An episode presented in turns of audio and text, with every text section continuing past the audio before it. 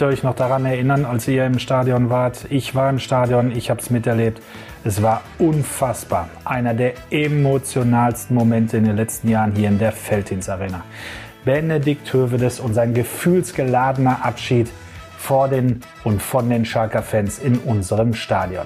Heute im Schalke 04 Podcast, präsentiert von Umbro, ist er hier. Unser Weltmeister ist zu Gast. Jetzt könnten wir eigentlich seine Erfolge aufzählen, seine Pokalsiege mit Schalke und Lok Moskau, seine Meisterschaft mit Juve, die Krönung seiner Karriere mit dem Weltmeistertitel in Brasilien 2014. Aber ehrlich gesagt, Benne ist viel, viel mehr als das. Mit uns spricht er über das süße, aber auch bittere Leben eines Fußballers, seinen schmerzhaften Weggang von Schalke 04. Er opfert für seine beiden großen Lieben alles. Seine Familie natürlich an erster Stelle und an zweiter Stelle Schalke 04. Mein Kollege Dominik Abel und ich, Hendrik Hohenberger, merken, wie Benne nach einer Geste von Gigi Buffon, die einer Segnung gleichkam, eine Gänsehaut bekommt.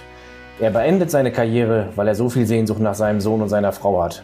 Seine Augen füllen sich mit Stolz, wenn er die Grußbotschaft von Raoul hier im Podcast hört und mit Freudentränen, wenn Norbert Elgert über ihn erzählt, was für ein wunderbarer Mensch er doch ist. Die Jugend in Haltern, die lehrreiche Zeit in der knappen Schmiede, der Sprung zu den Profis, Titel und Träume, der WM-Sieg und vieles, vieles mehr. Freut euch auf zwei Stunden pur mit Benedikt Hövedes.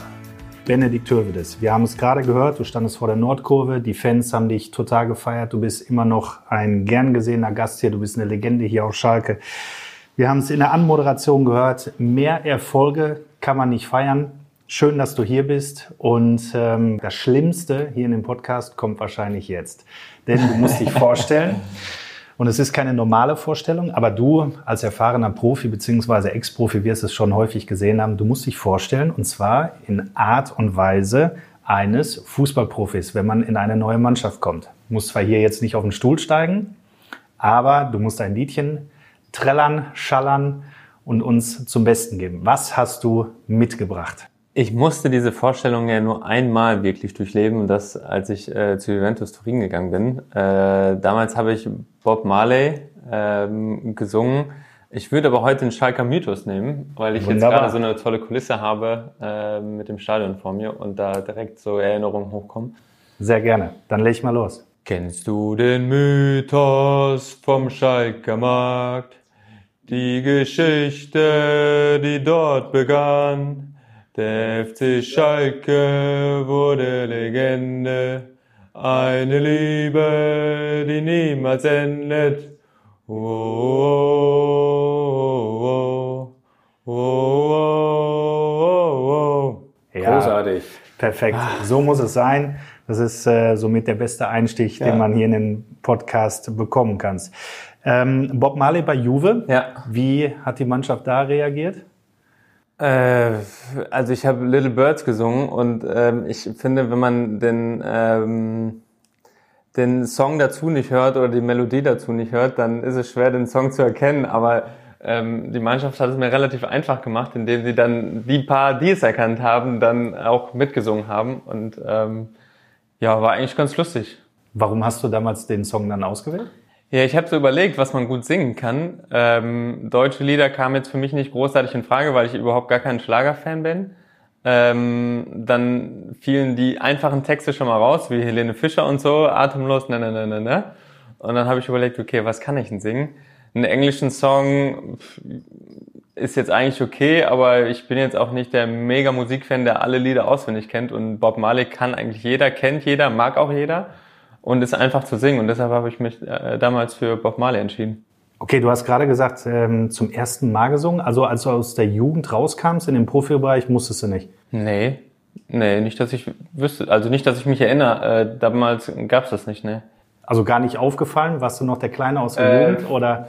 Vielleicht, aber auch einfach nicht, weil ich quasi gekauft wurde, sondern weil ich einfach hochgekommen bin. Vielleicht ist das deshalb damals ein bisschen untergegangen. Das kann sein, das kann sein. Damals waren ja so Jungs wie Azad zum Beispiel, wie Kevin Korani, Rafinha, waren ja nicht nur gute Fußballer, sondern auch Sänger, die hätten dir möglicherweise helfen können. Ja. Aber wir kommen mal direkt zum, äh, zum ersten Einspieler, denn der Azar hat direkt mal eine schöne Frage an dich. Mhm. Ehrlicherweise, ja, brauchst gar nicht so gespannt sein, weil eigentlich ist die Antwort Klar. relativ, relativ klar. Sagen wir mal so, eine andere Antwort würde uns wundern. Wir haben ja ein paar Jahre auf Stärke gespielt, als du kamst als junger Spieler. Erzähl mal, wer war der schlimmste Gegner auf, beim Trainingsblatt? Ich weiß, wer es war, aber ich will es aus deinem Mund hören. Also wer war der schlimmste, gegen den du je gespielt hast auf Schalke? Schöne Grüße von Asa. Ja, ist, äh, er möchte natürlich seinen Namen hören, ist mir klar. Ähm, und ich muss auch wirklich sagen, weil ich häufig dann irgendwie ähm, gerade am Anfang auch links oder rechts außen gespielt habe und immer gegen Asa gespielt habe, ähm, hat schon immer mit allen Mitteln gekämpft, die er so zur Verfügung hat. Ne? Er hat ja einfach eine körperliche Masse mitgebracht ähm, und hat mir dann irgendwann auch mal nach mehreren Einheiten gesagt, wo, er, wo ich eigentlich wirklich keine Chance gehabt habe. Äh, Bene, jetzt bleib doch mal einen Tacken von mir weg, weil dann fällt es mir nämlich schwieriger, wenn du nah an mir dran bist, dann drehe ich mich einfach um dich rum und dann wirst du keine Chance haben. Und hat er ja vollkommen recht gehabt. Also das äh, hat er wirklich beherrscht wie kein zweiter. Ähm, und er mochte schon sehr ungern dann auch zu verlieren und er hat es dann auch immer relativ klar gemacht. Also ich erinnere mich auch an so Sprintduell, äh, Sprintduelle, die wir dann irgendwie äh, nebeneinander gemacht haben und dann guckte nur so rüber, mein Freund, das machst du nicht nochmal, so nach dem Motto, ne? Ähm, und von daher, Asa war schon immer knallhart, aber außerhalb äh, des Spiels äh, oder Spielfeldes war dann immer alles gut und das, das finde ich ja dann geil, wenn man irgendwie brutalen Ehrgeiz auf dem Platz hat und wenn du dann aber runtergehst vom Platz, dann ist wieder alles okay und das ähm, zeugt dann vom, also aus meiner Sicht auch von Charakter, wenn er, wenn er das so trennen kannst. Ja, du hast es gerade indirekt gesagt, was ich immer total faszinierend an dem finde. Wenn du Asa privat kennenlernst, glaubst du ja, das ist der größte Hallodri, der da rumrennt. Ja. Aber dass der so krass professionell ist, wenn angepfiffen wird und wenn die Spiele laufen. Naja, dann, dann ist er ein anderer Mensch. Und das äh, kenne ich bei mir auch so ein bisschen. Also ich bin auch eher ein ruhiger Vertreter, relativ, in, also nicht introvertiert, aber relativ ruhig, äh, so außerhalb des Platzes. Und wenn ich dann auf dem Platz bin, dann war ich auch manchmal so ein Vulkan, der dann so ein bisschen explodiert ist. Ich hatte zwar auch schlimmere Phasen. Zum Ende hin bin ich dann ein bisschen ruhiger geworden, weil man einfach ein bisschen mehr Erfahrung hatte. Ähm, aber ich kannte das auch. Also wenn man, wenn das Spiel dann losgeht oder das Training losgeht, dass man dann echt eine andere Persönlichkeit war. Also dann war man halt voll drin im Tunnel und wollte einfach nicht verlieren und hat alles für den Erfolg äh, im Gegensatz getan und dann äh, musste auch getan werden, was getan werden musste. Jetzt habe ich gestern Abend mit meinem besten Kumpel gequatscht und gesagt, morgen treffe ich Benny Hövedes zum Podcast. Äh, wir nehmen Podcast auf. Und seine erste Reaktion war, frag doch mal, ob der Bock hat, noch bei uns in der Bezirksliga mitzuzocken. Zwei, dreimal die Woche trainieren, sonntags ein Spiel. Diese Frage soll ich jetzt stellen. Bist du noch auf dem Markt? Äh, ich äh, bin ja eigentlich nur hobbymäßig auf dem Markt, aber ich bin ja äh, eigentlich nicht auf dem Markt, weil ich für Tussaltan spiele. Also da liegt dein Pass ähm, auch, ne? Ähm, ja, also richtig, also mein Pass weiß ich gar nicht, der wird da nicht mal liegen, weil ich nicht, äh, weil ich keine Spiele mehr machen will, aber ich trainiere mit der Oberliga eigentlich Mannschaft. Und ähm, ich gehöre ja so ein bisschen zum Strate äh, Strategiestab da beim Tussaltern, weil die haben ja auch ein anderes Konzept jetzt gefahren. Und ähm, ich bemühe mich eigentlich zweimal die Woche dann zum Training zu gehen, wenn dann nicht wieder Lockdowns sind und Training unterbrochen wird.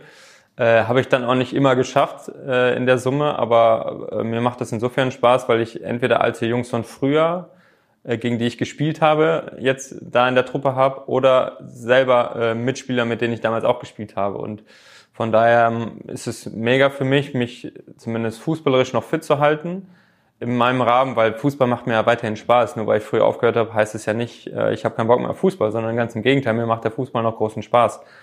Nur ich habe ja dann irgendwann andere Prioritäten gesetzt und äh, das ist eine Möglichkeit für mich, ähm, weiterhin Fußball zu spielen, auch auf einem vernünftigen Niveau. Ähm, und dann aber einfach mit viel Spaß und ähm, im Amateursport laufen halt viele Dinge ein bisschen entspannter, wenn du dann nachher äh, ein Bierchen zusammen trinkst und so und zusammen schnackst und so, das hast ja im Profi-Dasein meistens nicht in der Form, weil dann äh, trennt sich das relativ schnell. Dann entweder wollen die dann nach Hause oder Kraftraum oder Pflege, Essen und so weiter und so fort. Das äh, trennt sich dann relativ schnell. Und beim Amateursport ist es dann halt noch so ein bisschen mehr der Teamgedanke. Man sitzt zusammen, man quatscht zusammen, äh, man trinkt ein Bierchen zusammen und das finde ich mega geil.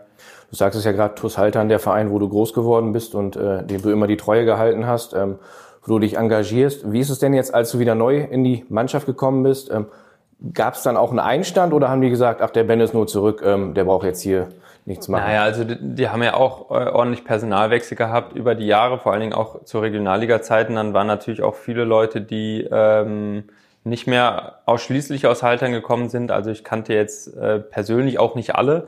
Aber ähm, ich war dem Verein ja trotzdem immer verbunden in irgendeiner Art und Weise. Es war natürlich auch gefühlt drei Jahre schwierig äh, zurückzukommen weil ich halt in Moskau und Turin war, äh, sprich nicht in Haltern, aber äh, viele kannten mich ja und viele wissen ja auch, wie ich zu dem Verein noch stehe und ähm, deshalb war es für viele dann ähm, eher so ein Zurückkommen. Also ich war schon dann auch mit dem einen oder anderen Spieler immer so in Kontakt ähm, durch äh, Nachrichten und so weiter äh, aber jetzt nicht äh, face to face. Ne? Und ähm, von daher war es, glaube ich, für viele, er kommt zurück und schön, dass er da ist. Ich habe da mal eine äh, Pizza für, für alle ausgegeben oder so. Also, das war jetzt mehr oder weniger mein Einstand, aber ähm, ja, ich glaube, das ist so eine Win-Win-Situation. Die freuen sich, wenn ich dabei bin. Ich freue mich, dass ich da bin und auch kicken kann mit guten Jungs und von daher glaube ich, ist es eine Win-Win-Situation.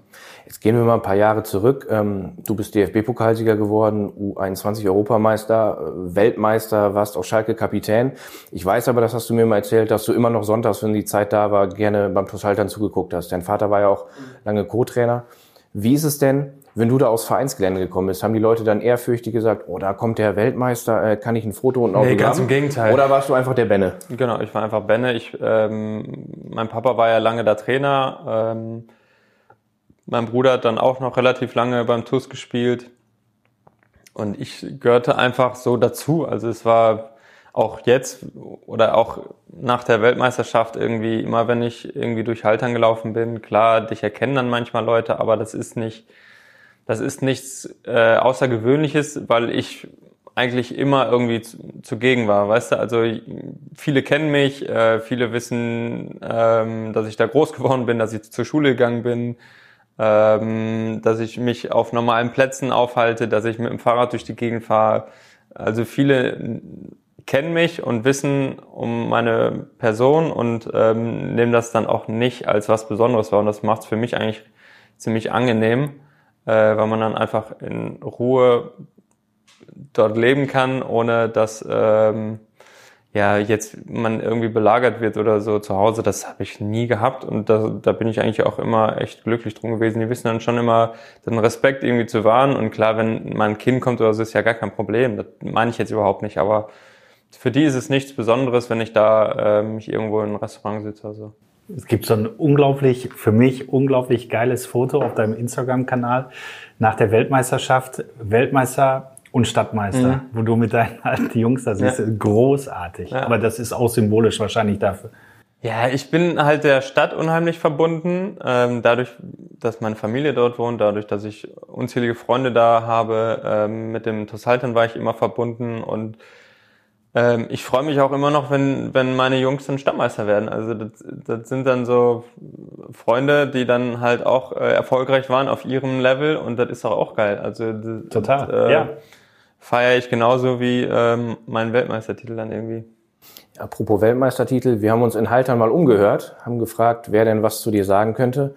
Und das hat nicht lange gedauert. Da haben wir auch einen Einspieler bekommen. Hören wir doch mal rein, wer es ist. Hallo Benny, hier ist der André, dein erster Jugendtrainer vom TuS Haltern und ähm, ich wurde gebeten und freue mich natürlich sehr darüber, dir hier eine kleine Sprachnachricht ähm, zu schicken für den Podcast beim FC Schalke. Ich habe dir damals schon in der F- und in der E-Jugend gesagt, du wirst sicherlich mal beim FC Schalke spielen. Dass es dann eine solche Karriere wird, das war wirklich nicht zu erwarten. Da kannst du mächtig stolz drauf sein und ähm, du hast dem Verein Schalke viel gegeben und ähm, von daher hast du einen super Weg eingeschlagen. Du hast ähm, viele Titel gesammelt. Äh, einen Titel hast du nicht bekommen und zwar den des Weltmeistertrainers. So nennt man mich in Freundeskreisen ähm, teilweise und, und deshalb geht meine Frage in die Richtung, wann wirst du denn als Jugendtrainer dann beim TUS Haltern aufschlagen, möglicherweise deinen eigenen Sohn trainieren und dann den Kreis schließen? Ja, alles Gute für dich. Bis dann. Ciao. Ja, André Lojak, ähm, mein miterster Trainer, äh, Co-Trainer damals gewesen. Ähm, haben immer noch sporadisch dann Kontakt irgendwie. Ähm, ich kann mich an das Zitat gar nicht erinnern, dass er gesagt hat, äh, deine Karriere wird irgendwann äh, auf Schalke enden, aber offensichtlich hat er auch ein ganz gutes Gespür gehabt und mir war gar nicht so klar, dass ich äh, so viel Talent damals schon hatte. Ich war zwar schon gut und habe auch viele Tore geschossen, aber äh, das ist ja dann so weit weg irgendwie ähm, da Profi zu werden in der E-Jugend oder F-Jugend. Ähm, die Türen sind ja viel, viel später erst aufgegangen bei mir.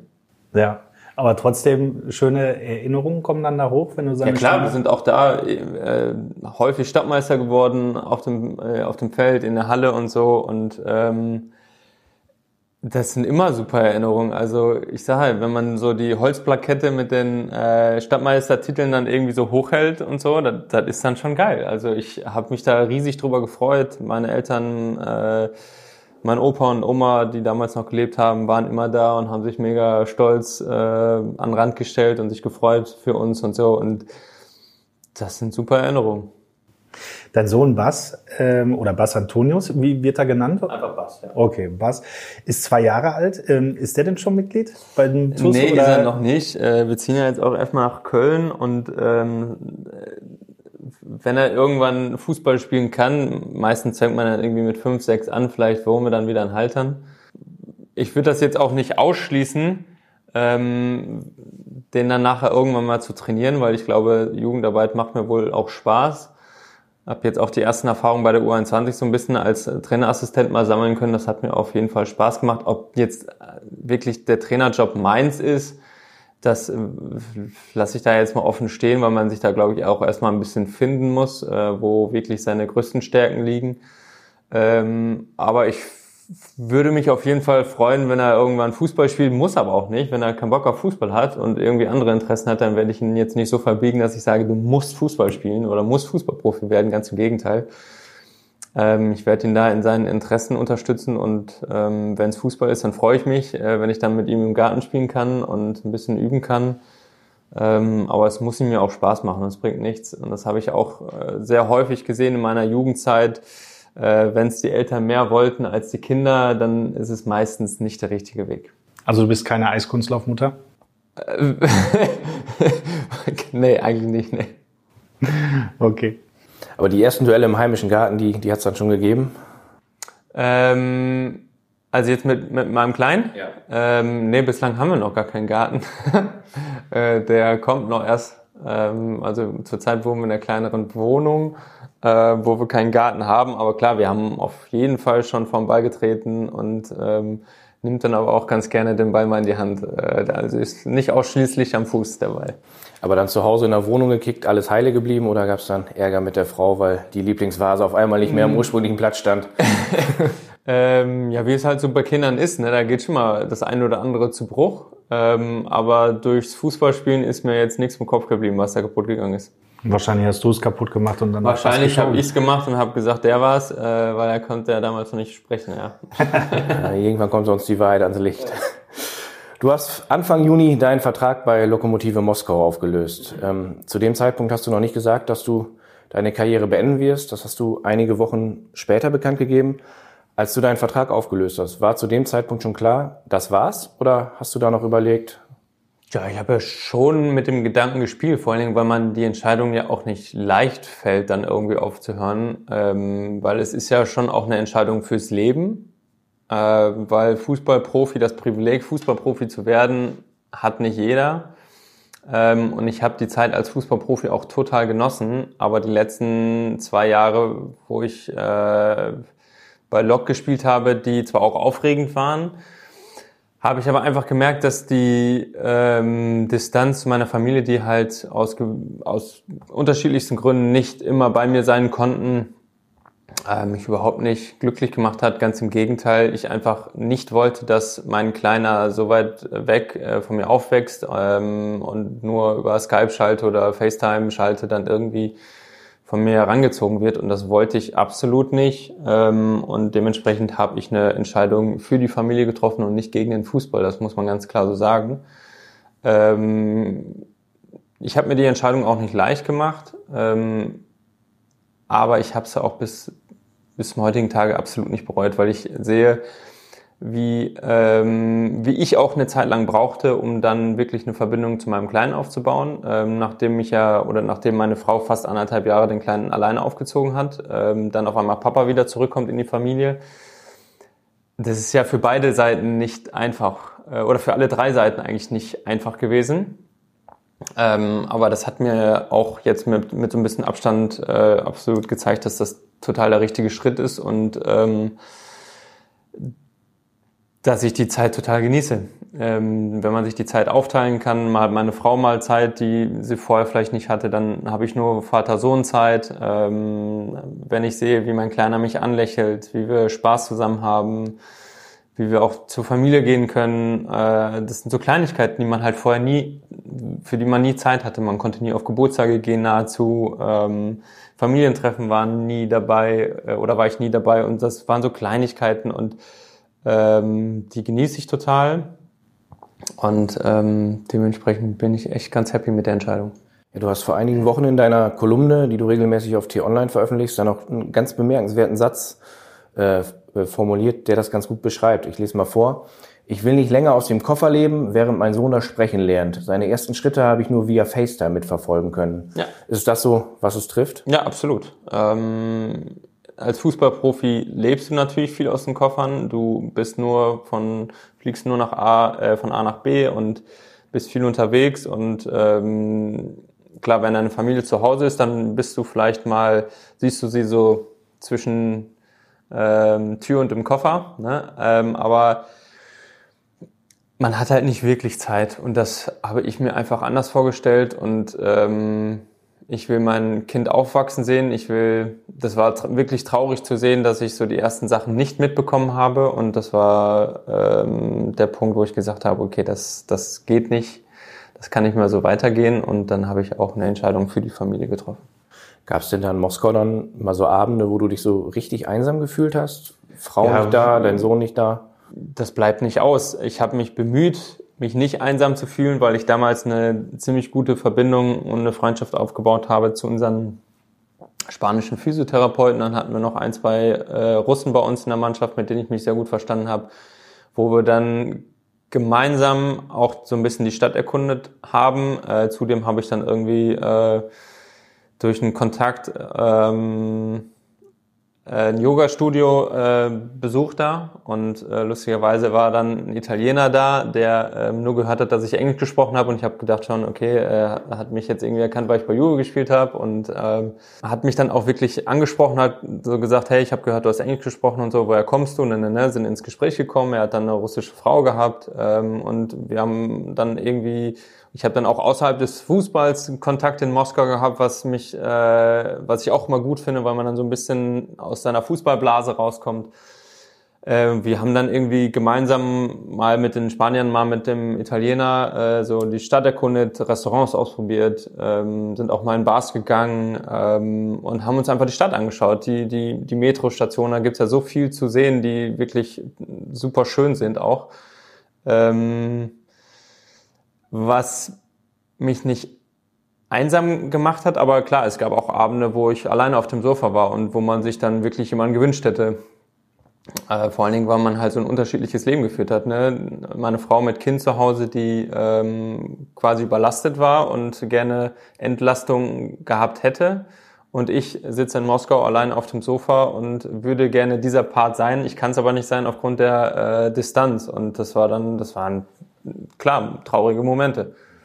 Du hast auch rein theoretisch die Möglichkeit gehabt, dich nicht nur mit Spaniern und Italienern und Russen zu treffen, sondern rein theoretisch auch mit Deutschen. Roman Neustädter mhm. war da, Maxi Philipp war da, ähm, Abel Schöne. Ja. Mhm. Gab es da so einen deutschen Stammtisch? Ähm, nein, kann man nicht sagen, weil wir häufig Champions League gespielt haben oder die ganze Zeit Champions League gespielt haben. Das heißt, wir waren auch in Dreitagesrhythmus dann immer irgendwo unterwegs. Die Distanz in Russland sind auch ein bisschen länger. Also längste Distanz war irgendwie acht Stunden zum Spiel geflogen. Das sind andere Gegebenheiten als hier. Geflogen. Geflogen. Wir sind geflogen. Ähm, äh, André Schüler hat dann mit Spartak auch Europa League damals gespielt. Ähm, das heißt, die hatten dann den Donnerstag-Rhythmus, wir den Dienstag-Mittwochs-Rhythmus. Dann sind wir aber schon wieder zum nächsten Spiel geflogen. äh, zu Liga und so. Und das war relativ schwierig, sich da ähm, regelmäßig zu treffen. Aber wir haben uns natürlich auch gesehen und äh, haben uns da unterhalten und gemeinsam gegessen. Du sagst gerade André Schürle, ähm, in Moskau, ihr hattet ja einen guten Kontakt auch. Der hat kurz vor dir sein Karriereende bekannt gegeben. Und äh, es gibt ja jetzt nicht nur 80 Millionen Bundestrainer in Deutschland, es gibt ja auch 80 Millionen andere Menschen äh, oder die gleichen Menschen, die aber auch äh, Meinungen zu allen möglichen Themen haben. Und da hieß es, wie kann der denn seine Karriere beenden? Wie kann man denn sowas wegschmeißen? Mhm. Ähm, er ist doch Fußballer, der hat doch so ein tolles Leben. Mhm. Hast du damals die Reaktion verfolgt, weil du ja auch wusstest, dass du die Entscheidung bald bekannt Ich wusste auch, dass andere sie fällen wird wahrscheinlich, weil wir ähm, gemeinsam im Hotel waren im Wintertrainingslager in äh, Doha in Katar. Und äh, wir dann natürlich auch da mal abends zusammengesessen haben und wir uns da auch ausgetauscht haben und wir beide gemerkt haben, okay, wir haben eine ähnliche Tendenz, jeder hat so seine Beweggründe, aber wir tendieren beide zum Aufhören. Und es war natürlich nicht spruchreif bis dahin, aber wir waren relativ weit in der Entscheidungsfindung eigentlich. Und ähm, von daher wusste ich, dass er auch aufhören wird und ich finde, wenn man das nicht mehr so spürt oder wenn man auch merkt, dass, äh, dass andere Dinge für einen wichtiger sind, äh, jeder hat da ja seine Beweggründe, dann ist das auch okay. Dann ähm, verstehe ich jede Kritik, die sagt, hey, wie kannst du sowas wegwerfen und du hast ein Privileg, ja, aber das wurde mir auch nicht geschenkt. Ich habe das, äh, ich habe mir das hart erarbeitet, ne? Und ähm, ich musste dafür auch super viel aufopfern. Ich musste viel investieren. Ähm, ich bin auch nicht immer nur ausschließlich über mein gnadenloses Talent gekommen, sondern auch viel über Einsatz, viel über Wille, viel über Bereitschaft, Kameradschaft, ähm, Teamgedanken und wie gesagt, ich habe dafür viel investiert und dann ist es auch obliegt es auch in meiner ähm, Entscheidung, wie ich damit umgehe und wann ich, wann ich aufhören möchte. Und klar, ich verstehe die Kritik, aber ähm, ähm, ja, wie gesagt, es wurde mir nicht äh, einfach geschenkt, das Ganze. Ja, und vor allen Dingen musst du ja glücklich und zufrieden mit der Entscheidung Absolut. sein. Ich muss, ich muss glücklich und zufrieden sein. Ich, äh, wenn ich das spüre, dass es so ist, dann kann ich mich meistens sehr gut auf mein Bauchgefühl verlassen, weil mich das selten sehr ähm, täuscht und äh, in dem Moment war es auch der richtige Schritt für mich. Kommen wir nochmal zurück nach, nach Moskau. Du bist ein sehr interessierter Mensch, aber war es, standest du da nicht vor so einer, vor so einer Wand und hast dir gedacht, boah, was ist das jetzt hier für eine Welt, als du das zum ersten Mal äh, nach Moskau gekommen Habe ich tatsächlich. Ich bin ähm, der Erik Stoffelshaus, der hat mich ja damals auch zu Moskau gebracht. Das war ähm, der Assistent damals von Andi Müller ähm, in der Geschäftsstelle, äh, der mit mir auch den ersten Profivertrag hier unterschrieben hat. Wir kannten uns natürlich auch ein paar Jahre danach und davor auch schon. Ähm, und so ist die Verbindung auch entstanden und der hat mich so ein bisschen gelockt, natürlich auch mit, mit Champions League, mit Jeff und so, mit ihm. Äh, dann hatte man natürlich auch Bezugspersonen da. Ähm, und dann bin ich das erste Mal mit meiner Frau nach Moskau geflogen und ich habe gedacht, oh wow, also so der Weg vom Flughafen in die Innenstadt zum Hotel, habe ich gedacht, ach du Scheiße. Also das, aber einfach nur, weil es ein anderes Bild ist, ähm, was man bekommt, wenn man aus dem aus den aus sag ich mal Deutschland, Spanien, äh, Italien kommt, ähm, aus dem europäischen Raum, dann ist alles ähm, bisschen anders. Ne? Also ich würde es einfach anders sagen. Äh, es ist nicht besser oder schlechter, es ist anders.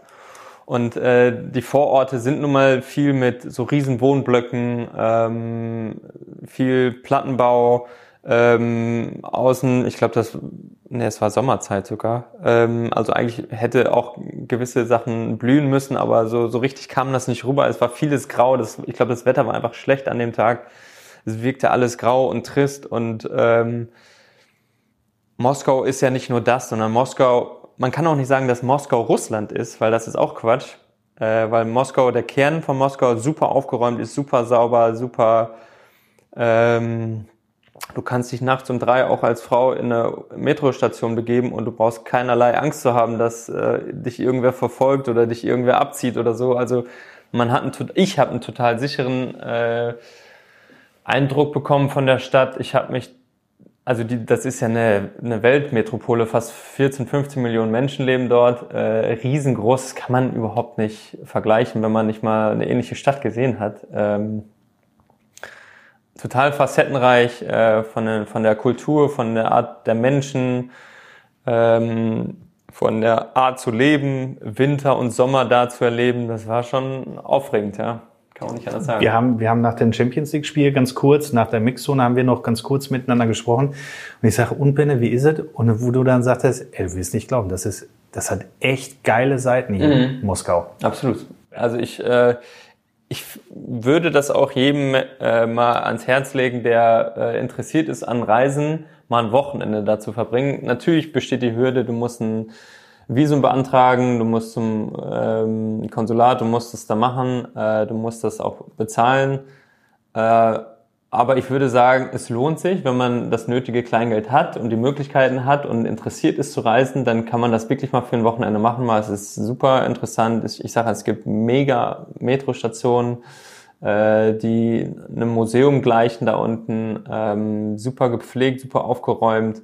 Äh, du hast tolle äh, Kulturstätten, Bolschoi-Theater, äh, Gorki Park und so weiter und so fort. Also es sind so viele Sachen gewesen, die echt äh, aufregend waren, ähm, die ich auch nicht vergessen werde. Ich glaube aber wichtig ist dann, die Metro zu nutzen und nicht das Taxi, denn bei dem besagten Champions League Spiel hatten wir drei Stunden Freizeit am Vormittag und ich glaube, ich saß anderthalb Stunden im Taxi. Weil wir Hättest du mich mal vorher gefragt, hätte ich dir das gesagt. Ähm, ich wollte dich nicht am Spieltag antickern und fragen. Ich hoffe, ich hoffe, du hast äh, damals eine Taxi-App benutzt, weil sonst äh, wurde dir wahrscheinlich auch noch voll übers Ohr gehauen. Nein, es war eine Taxi-App. Äh, ja. ja. Ähm, aber Metrostation erstens ist super schnell gewesen. Ähm, die waren so gut ausgebaut, du kommst überall hin. Vor allen Dingen alles, was innerhalb der Stadt passiert, kommst du super schnell hin. Äh, du kriegst was fürs Auge geboten und Taxi, gut, Verkehr ist eine Katastrophe da. Ne? Im zweiten Jahr habe ich mir dann irgendwann auch mal einen äh, Fahrer hinzugezogen, weil ich dann auch umgezogen bin in den Stadtkern direkt. Ich habe 200 Meter vom Kreml da gewohnt und äh, ich bin zwar raus, immer schnell rausgekommen, habe da 25, 30 Minuten gebraucht, aber wenn ich Pech hatte, bin ich zurück eineinhalb Stunden gefahren. So, ne? kann passieren. Und ähm, wir hatten da zwar sechsspurige Straßen, äh, Straßen, aber das kann schon mal sein, dass du doof in den Verkehr kommst und äh, alle wollen nachher in die Stadt und es gab dann auch nur eine Fahrtrichtung innerhalb der Stadt.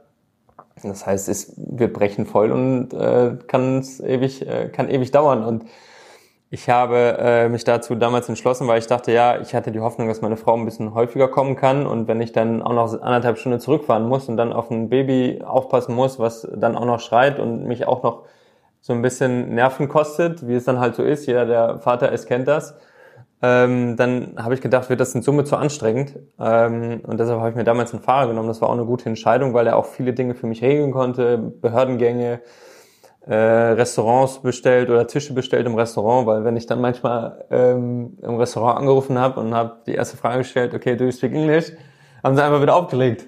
Äh, äh, äh, so. Und das war dann schon eine Hilfe, weil er mir dann einfach ein paar Dinge machen konnte. Das heißt, du konntest nicht richtig gut Russisch? Ich konnte so Fußballsprache. Fußball Russisch konnte ich, konnte den Jungs Anweisungen geben, links, rechts, vorne, zurück. Ähm, so mannschaftstaktische Dinge konnte ich. Ich kann auch, äh, ich konnte auch Hallo, wie es geht, äh, wie geht's und so, wie ist dein Name, nenne, ne, so Kleinigkeiten als Smalltalk. Ähm, ich konnte auch am Ende einen Tisch bestellen, das, das hätte ich dann auch hinkriegen können, aber auf die Rückfragen, die dann kommen, hast du natürlich keine Antwort. Und wenn du dann anfängst, okay, ich spreche aber nur Englisch, dann spätestens dann legen sie auch auf. Also das äh, hätte dir dann auch am Ende des Tages nichts gebracht. Von daher ähm, bin ich einen etwas einfacheren Weg gegangen und habe mir damals einen Fahrer genommen, der dann auch zu einem Begleiter und Freund geworden ist äh, zu dem ich kein Angestelltenverhältnis hatte, sondern eher ein Freundes, freundschaftliches Verhältnis und das war, das war super. Wenn du nach Moskau gegangen bist, ähm, auch unter der Prämisse Weltmeister, ähm, Bekannte haben dich quasi nach Moskau geholt, dann wird dir auch irgendeine Rolle zugesprochen worden sein, die du wahrscheinlich in der Mannschaft erfüllen musst. Wie bist du denn in der Mannschaft aufgenommen worden als Weltmeister, als Benedikt Hövedes? Ja, die Erwartungshaltung an so große Spieler ist natürlich groß und bis man sich dann erstmal so ein bisschen beschnuppert, äh, der Respekt auch äh, ist, ist riesengroß. Wenn man da was geleistet hat, dann wird man, wird man echt nochmal aus einem anderen Blickwinkel gesehen. Ähm, aber ich äh, bilde mir auf sowas ja nicht nichts ein. Also ich bin ja eher so ein kommunikativer Mensch und möchte auch eine, auf eine menschliche Ebene mit vielen gehen und äh, bis das alle Leute verstanden haben, hat das ein bisschen gedauert, aber die haben mich da eigentlich super herzlich auch empfangen. Da war auch kein Neidfaktor oder so. Das Gefühl hatte ich gar nicht, sondern als sie gesehen haben, auch wer hinter diesem Name steht oder ja, wer dahinter steckt, äh, wurde ich da eigentlich auch super akzeptiert. Ich hatte ein gutes Verhältnis zu der, zu der Mannschaft, hatte, ähm, wie gesagt, auch ein paar Leute, die dann auch, im, oder einen jungen Spieler, dem ich mich sowieso auch angenommen habe in der Zeit, dem ich so ein bisschen angeleitet habe, der auch wissbegierig war, ähm, der hat dann auch im Lockdown, im ersten Lockdown bei mir gewohnt, wo wir dann gemeinsam Übungen gemacht haben. Ich habe ihm gezeigt, wie man kocht, wie man lebt, wie man ähm, wie man sich professionell verhält, wie man trainiert und so weiter. Und der war da super dankbar für und der hat mich da mit offenen Armen quasi, ähm, hat er das Ganze aufgesaugt, ne, wie so ein Schwamm. Scheinbar führst du da die Rolle fort, denn so eine Art Integrationsbeauftragter ähm, warst du für viele hier auf Schalke auch. Gibt zum Beispiel eine Geschichte, dass ein Königlicher zu den Königsblauen gekommen ist. Und ähm, der hatte uns nämlich erzählt, dass äh, du dich auch ein bisschen um ihn gekümmert hast. Señor Raúl.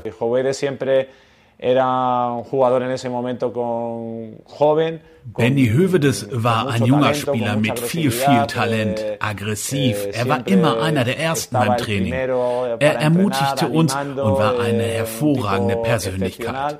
Er konnte in der Zentrale als Innenverteidiger spielen, aber auch als Rechtsverteidiger. Benny war ein klassischer Abwehrspieler, sehr kopfballstark und obwohl er ein junger Spieler war, hatte er schon eine Führungsrolle inne.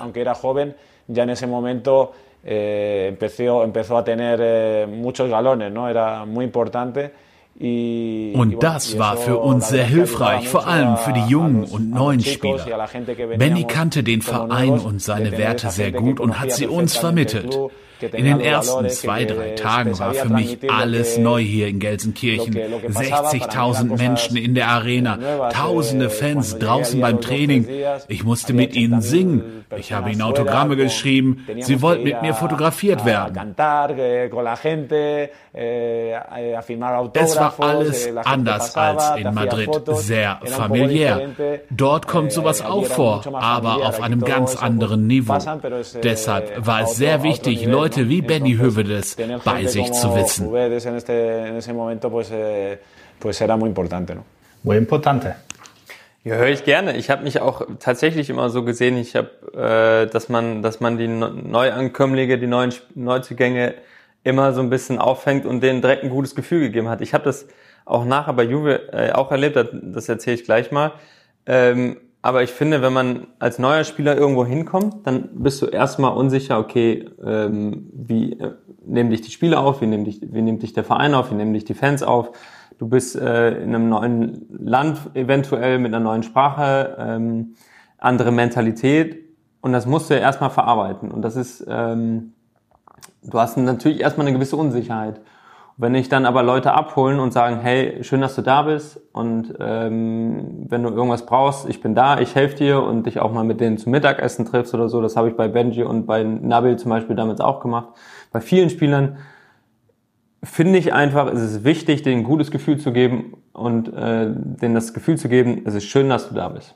Und ähm, ich habe das, oder ich bin in der felsenfesten Überzeugung, dass wenn du äh, dich wohlfühlst irgendwo, auch wenn du nicht zu Hause bist.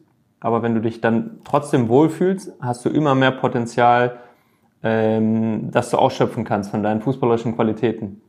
Du kannst ein noch so guter Fußballer sein, aber wenn du dich nicht wohlfühlst, wenn du dich nicht akzeptiert fühlst, wenn du dich nicht abgeholt fühlst, dann wirst du keine Leistung bringen. Das äh, stand für mich immer im Kontext und ähm, deshalb habe ich mich da auch mal bemüht, neuen Spielern so ein bisschen an die Hand zu nehmen und, und Hilfestellung zu geben, zu sagen, was das hier auch bedeutet, der Verein bedeutet, ähm, auf, dass wir auf Kohle geboren sind, dass hier halt auch gewisse Sachen äh, gefordert sind einfach und ähm, ich sage Hilfestellung in jeglicher Hinsicht angeboten. Und was ich vorhin erzählt habe, ist, als ich zu Juventus Turin gekommen bin, hatte ich genau diese Anfangsnervosität auch. Ey, es ist ein Riesenverein. Ähm, Respekt gehabt. Ich komme in die Kabine als quasi Erster. Mir wird alles gezeigt von, den, von der äh, sportlichen Leitung und hier, da ist der Kraftraum, Physiotherapeuten, alles klar. Ich bin in der Kabine und ich stehe da als Erster und dann kommt Gigi rein, Gigi Buffon. Und ich meine, klar, wir kannten uns auch von internationalen, also von, von Länderspielen, aber er kommt zu mir an, nimmt mich in den Arm und küsst mich links und rechts auf die Wangen und sagt, hey, cool, dass du da bist. Und man hat sich halt direkt abgeholt gefühlt, ne? So dieses direkt Willkommensgefühl, äh, schön, dass du da bist. Das hat mich vollkommen geflasht. Also finde ich immer noch geil, wenn ich das höre, kriege ich fast Gänsehaut. Ähm, weil ich finde auch gerade Leute, die was ausmachen, äh, die auch den Verein repräsentieren, dann so zu dir kommen und dich so herzlich empfangen, äh, ich finde, was Schöneres kann es ja gar nicht geben. Und auch wenn ich es damals noch nicht erlebt habe, aber ich habe den gleichen Ansatz ja auch hier immer gehabt, dass man die Leute abholt und direkt mitnimmt.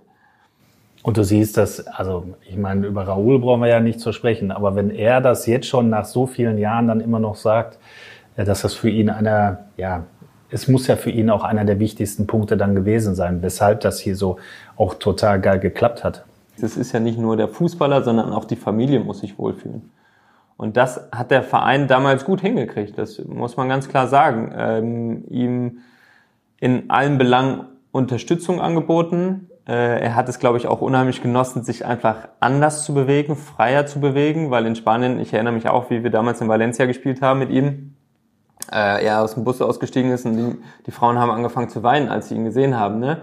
Also er hat dann noch eine ganz andere Wirkung gehabt. Und ähm, ich glaube, das hat er unheimlich genossen, dass er sich einfach in Deutschland so frei bewegen konnte mit der Hilfestellung, die er auch von Vereinsseite äh, in Person von Christine Hahn bekommen hat, äh, die hier auch lange gearbeitet hat, einen Riesenjob gemacht hat und auch Raoul mit begleitet hat ähm, die fließend Spanisch gesprochen hat, die sich auch um die Familie gekümmert hat, weil das ist nämlich auch wichtig. Und das war das Paket, natürlich auch die Liebe von den Fans, das hat er sich aber auch erarbeiten müssen dann irgendwie. Und das ging ja relativ schnell mit seinem ersten Lupfer gegen Bayern hier. äh, dann war der Drops gelutscht. Ähm, ja, und zusammen hat man dann schon eine mega Zeit gehabt, ne? Ja, wie würdest du die Zeit damals beschreiben? Gekrönt von 2-11 vom DFB-Pokal? Ja, wir hatten ja so eine durchwachsene Saison. In der Bundesliga lief es nicht ganz so gut. Ähm, auch ein Trainerwechsel, Ralf Rangnick ist dann gekommen, folgte auf Felix Magath. Ähm, das war dann so ein bisschen turbulent auch, aber in der Champions League haben wir halt mega performt. Ja. Sind bis ins Halbfinale gegangen äh, mit der magischen Nacht in Mailand. Äh, das wird auch ewig in meinem Kopf drin bleiben. Äh, nachher bei der Dopingkontrolle gewesen ähm, ich habe mir richtig einen eingeschenkt, äh, weil man natürlich so äh, voller Freude war, dass man das Ding 5-2 gewonnen hat beim Champions League Vorjahressieger. Ähm, und meine Eltern waren da, ich wollte mich beeilen, dann habe ich äh, einen über den Durst getrunken, nach dem Sport geht ja auch relativ schnell, bin dann irgendwie nachher mit dem Mannschaftsarzt im Taxi nach Hause gefahren, war eine lustige Rückfahrt, äh, dann da auch Freunde und Familie getroffen. Also es war eine magische Nacht, an die ich mich immer sehr, sehr gerne zurückerinnere. Und äh, wir haben den DFB-Pokal geholt, ähm, auch eine wild durchgemischte Truppe, wenn man sich die mal anguckt, wer damals auch alles so gespielt hat, auch in Mailand. Aber irgendwie hat es halt immer funktioniert, weil Leute auch vorweggegangen sind, weil Leute die, den Karren gezogen haben und die anderen auch mitgeschwommen sind und das auch mitgemacht haben. Ähm, und äh, das, war schon ein außergewöhnliches Jahr. Man, deshalb hatte ich halt auch immer den Traum, hier meine Karriere zu beenden, weil ich wollte, dass ich so einen magischen Moment wie mit dem Bus hier durch die äh, Schalker Meile zu fahren und so, den wollte ich nochmal erleben. Ich wollte nochmal irgendwas holen. Und den Traum habe ich bis zum Schluss nicht aufgegeben, bis die Wege sich dann irgendwann getrennt haben. Gehen wir nochmal zurück zum DFB-Pokal. Ihr habt das Halbfinale in München gewonnen und ich habe es jetzt, wo du gerade von sprichst, Pokalsieg, dieses Halbfinale noch vor Augen. Man fährt nach München, Auslosung, das andere Halbfinale ist Cottbus gegen Duisburg. Also ja. man hatte vorher schon gerechnet, alles nur bloß nicht in München. Und dann fliegt diese Ecke rein, du verlängerst per Kopf, glaube ich, und, und Raoul haut das Ding rein und ihr schreit da alles zusammen. 15., 16. Minute und man hat eigentlich nur gedacht, so bitte, bitte, bitte. Und ich, ich werde mich, ich werde diesen Abend nie vergessen mit meinem Arbeitskollegen, weil ich damals da, wir haben Hotelzimmer gehabt, ähm, wir waren wirklich äh, morgens nur eben zum Duschen da und dann ging es zurück. Also das war sehr Ja, das war auch, das war auch magisch, das stimmt ja. schon. Ähm, in München habe ich wenig, also ich glaube, das war mein einziger Sieg. Vielleicht vertue ich mich, aber ich, das ist mein einziger Sieg, an den ich mich erinnere. Ähm, in München ist immer schwer, was mitzunehmen, aber in dem in der Pokalauslosung, die eigentlich unglücklich für uns war, war es nachher ein Segen, weil wir hatten ein einfaches äh, Finale. Ähm, und ja, es war mega, was soll ich sagen? ich glaube, einen Bundesligasieg müsstest du auch in München auf dem Konto haben. 2009. Ja, da haben wir, ich habe, ich habe, ähm, wir haben mehrmals 1-1 gespielt, wo ich auch Kopfballtore gemacht habe, aber ein Sieg, ja, ist schon wieder 2 so Ich glaube, der Halil hat getroffen, müsste so rund um Ostern gewesen sein. Du, du, du warst auf jeden Fall häufig Torschütze gegen Bayern, wenn wir 1-1 gespielt genau, haben. Genau, immer wenn wir einen Punkt geholt haben, habe ich ein Tor geschossen. es waren ja auch noch andere Spieler in der Truppe. Zum Beispiel dieses Wunder von Mailand, da hat Hans Seiper gespielt, Baume gespielt. Edu hat seine magische Nacht gehabt. Mhm. Also es war ja nicht nur der Hunter, es war nicht nur nee, Benedikt nee, Tövedes, es war nicht nur ähm, Raoul. Ähm, was war denn das Erfolgsrezept dann damals, trotz dieser Querien? Na, ich glaube, dass wir ähm, wir hatten ja ein etwas schwieriges Jahr unter Magath in, in dem Jahr und dann kam halt ein Ralf Rangnick, der vom Typ her total anders ist und auch äh, die Leute versucht hat, nochmal anders mitzunehmen. Und ich glaube, dass sich viele Leute dann auch nochmal anders abgeholt gefühlt haben. Und dann sind halt auch Leute wie Hans Seiper nochmal wiedergekommen. Äh, damals, ich krieg fast sogar noch die Truppe äh, zusammen. Irgendwie Baumjohann war noch da, Jurado war noch da, hinten Manu. Dann äh, links Hans Sapai, Matip, ich, Ushida. Dann ähm, hat auf der 6 gespielt Papadopoulos, Jurado war da. Ähm, ähm, Edo, Raoul, den habe ich vergessen. Verfan, Jeff, na klar, Jeff habe ich vergessen. Habe ich noch einen vergessen? Und am 86. wurde, glaube ich, Ali Karimi eingewechselt. Und Ali Karimi, also wir waren ja ein bunt zusammengeworfener Haufen irgendwie, ähm, aber wir haben einfach gut funktioniert. Also ich, ich bin immer der Meinung, dass man immer eine gute Mischung braucht in der Mannschaft, in der, insgesamt in der Truppe. Und das war damals, in dem Moment war das irgendwie stimmig. Also dann hast du natürlich so Anführer, sag ich mal, wie äh, Raoul und so, ne? Ähm, die sowieso für ihren Namen und für ihre Person stehen. Ähm, dann ähm, hast aber auch Leute wie mich gehabt, ein junger Kapitän, sehr hungrig, der dann auch immer noch ein Wortführer war. Ähm, aber auch andere, so wie Uschi, die immer auf die, war immer verlassen, ne? Oder auch Joel ähm, Papadopoulos, der sich in alles reingeworfen hat. Also irgendwie war es die Mischung, die es dann am Ende ausgemacht hat. Und Ralf Rangnick hat es damals äh, ganz gut zusammengeformt, ja. Müssen wir noch einmal auf Raoul eingehen. Er hat ja gerade gesagt, du bist immer der Erste beim Training gewesen. Mhm. Hat er da recht? Ja, nicht immer, aber ich war schon immer äh, früh da, ähm, habe mich bemüht, dann irgendwie pflegen zu lassen oder mich äh, irgendwie im Kraftraum äh, zu stretchen. Ähm, ich habe damals leider noch nicht ganz so viel ähm, Krafttraining gemacht, was ich im Nachhinein hätte vielleicht machen können, was mich, glaube ich, noch mal ein bisschen weitergebracht hätte.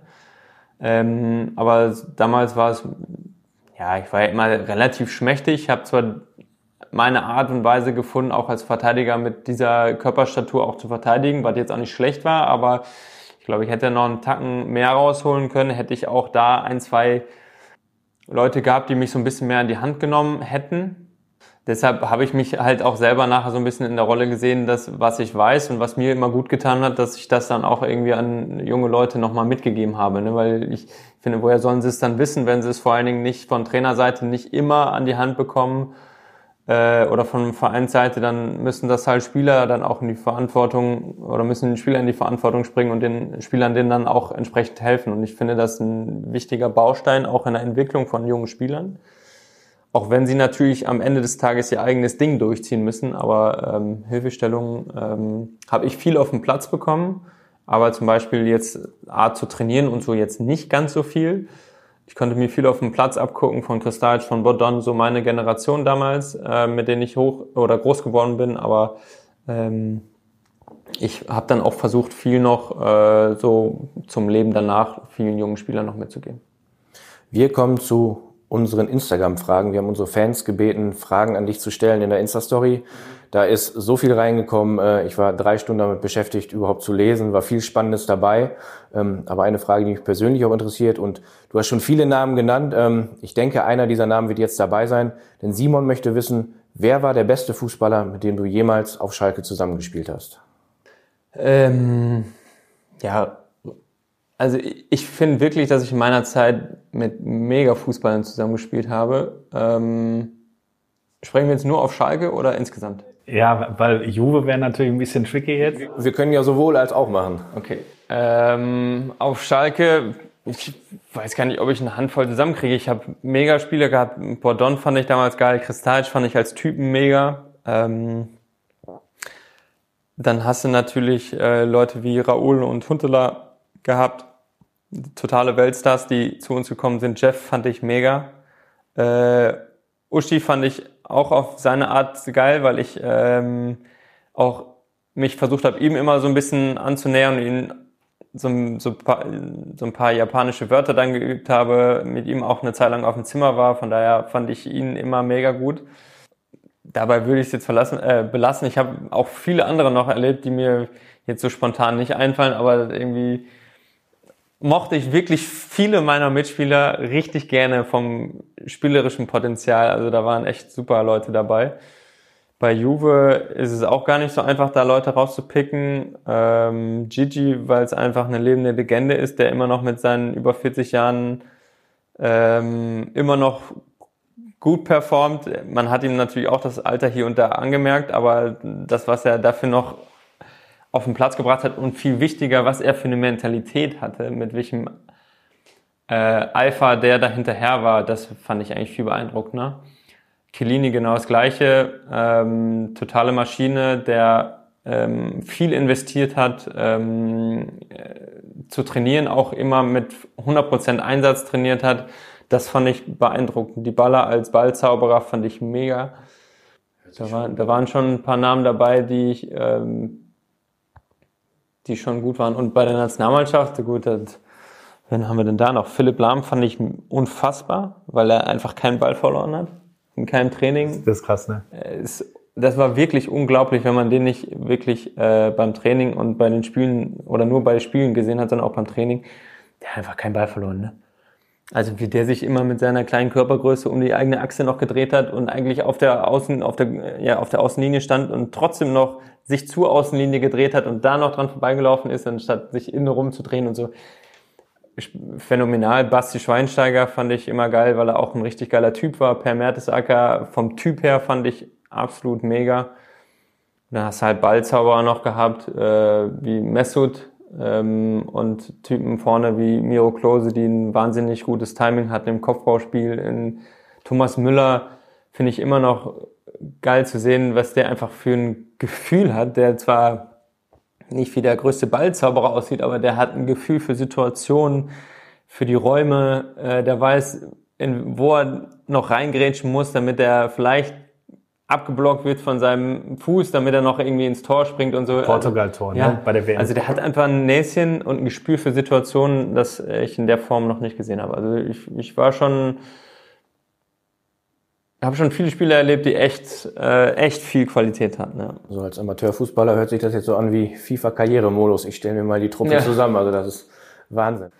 Lukas möchte wissen, sieht man dich mal in der Nordkurve, wenn wieder Fans zugelassen werden? Ja, also das denke ich schon. Ich habe ja, äh, oder ich wollte immer mal ein Spiel auch aus der Fansicht sehen, deshalb bin ich damals auch ähm, nicht abgesprochen mit der Fanszene, sondern auf eigenen Wunsch äh, mit Bunti äh, nach Mainz gefahren zum Auswärtsspiel und habe mich versucht, vermummt da reinzustellen, weil ich dann einfach mal auch von einer anderen Perspektive sehen wollte. Ich wollte unbedingt dieses äh, den Fanblick auch mal haben, weil ich natürlich auch Fan des Vereins war, von, von dem Club und ähm, ich war verletzt und bin dann halt mitgereist nach Mainz und habe mich in die Fankurve gestellt. Hat jetzt nicht ganz so lange gedauert, bis ich erkannt wurde. Das war aber nicht mein Ziel, sondern ich wollte einfach dabei sein. Ich wollte, ähm, ich wollte das Erlebnis auch mitnehmen und das ist ja auch ein Zusammengehörigkeitsgefühl, was man da erlebt, eine Gemeinschaft, die ja schon außergewöhnlich ist und ähm, das werde ich mit Sicherheit auch nochmal hier in der Nordkurve machen, wenn es irgendwann mal wieder erlaubt ist. Ja, das kann ich mir gut vorstellen.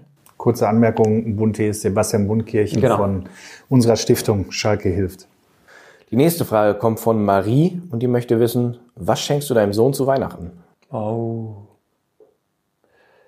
Ähm, was, was, ähm, ich, jetzt, äh, jetzt hat mich, ich, ich weiß es noch gar nicht. Also der, interessiert sich sehr für Autos, ähm, für, für die Feuerwehr, für, für so Kleinigkeiten.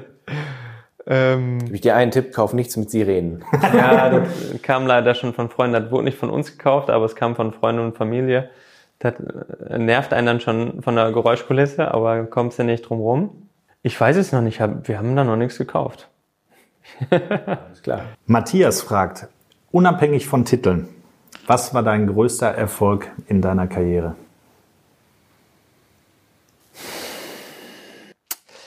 Der größte Erfolg meiner Karriere ist es mit Sicherheit einfach Fußballprofi geworden zu sein, seinen Traum verwirklichen zu können. Das war mein größter Erfolg. Ähm, ich hatte natürlich als kleiner Junge den großen Traum, Fußballprofi zu werden. Und ich habe da, habe ich ja vorhin schon irgendwie ausgiebig drüber gesprochen, ich habe da wirklich viel für investiert.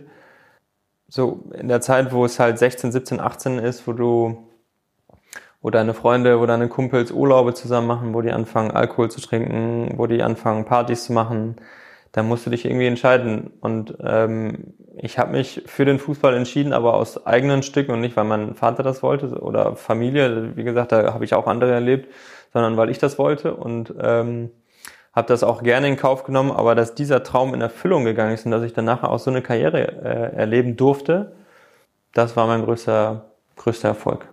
Wenn du davon sprichst, dass du ähm, andere Eltern erlebt hast, hast du das jetzt schon zweimal erwähnt, was, was meinst du damit? Die naja, man hatte schon das Gefühl, also mein Vater war ein sehr ruhiger Vertreter neben äh, am, am Spielfeldrand, ähm, hat jetzt auch nichts reingerufen. Ähm, da sind andere Trainer emotionaler dabei. Nicht, dass er nicht emotional für den Fußball gelebt hat, sondern er hat das dann immer mit mir besprochen, aber er hat dann immer, es gab andere Eltern, die dann auf den Trainer geschimpft haben, auf die gegnerische Mannschaft geschimpft haben ähm, den Spielern auch Standpauken gegeben haben ähm, oder die Trainer für alles verantwortlich gemacht haben, warum der so nicht spielt. Also so, wo man einfach schon gemerkt hat, die Eltern wollen es mehr als die Spieler selbst.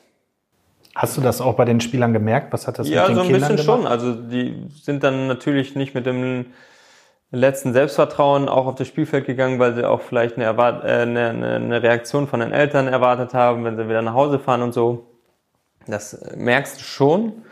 Aber also das war das war meine Sichtweise einfach auf die Dinge, ne? Also meine Wahrnehmung und ich habe das immer als sehr befreiend äh, empfunden, dass ich mein Ding machen konnte, dass ich den Weg gehen konnte, der den ich mir ausgesucht habe, der zu jeder Zeit hundertprozentig unterstützt worden ist von meiner Familie ähm, und dann nachher auch von meinem von meinem Berater. Auch da gibt's ja unterschiedliche äh, schwarze Schafe in der Branche, aber ich habe echt jemanden gehabt, dessen Spieler ich damals der Erste war, äh, bei Volker Struth und Sport Total, ähm, der sich mit Rainer Kalmund bei mir ins Wohnzimmer gesetzt hat und einfach mit seiner kölschen offenen Art mich total für sich gewonnen hat und wir echt eine gute gemeinsame Zeit erlebt haben, der mich auch in vielerlei Dinge ähm, offen und ehrlich beurteilt hat und mir nicht immer das Blau vom Himmel ähm, ähm, erzählt hat, sondern der mich total gut auch begleitet hat über die ganze Karriere hinweg und dessen, also da muss ich auch echt sagen, habe ich mich immer richtig gut aufgehoben gefühlt, weil ich auch immer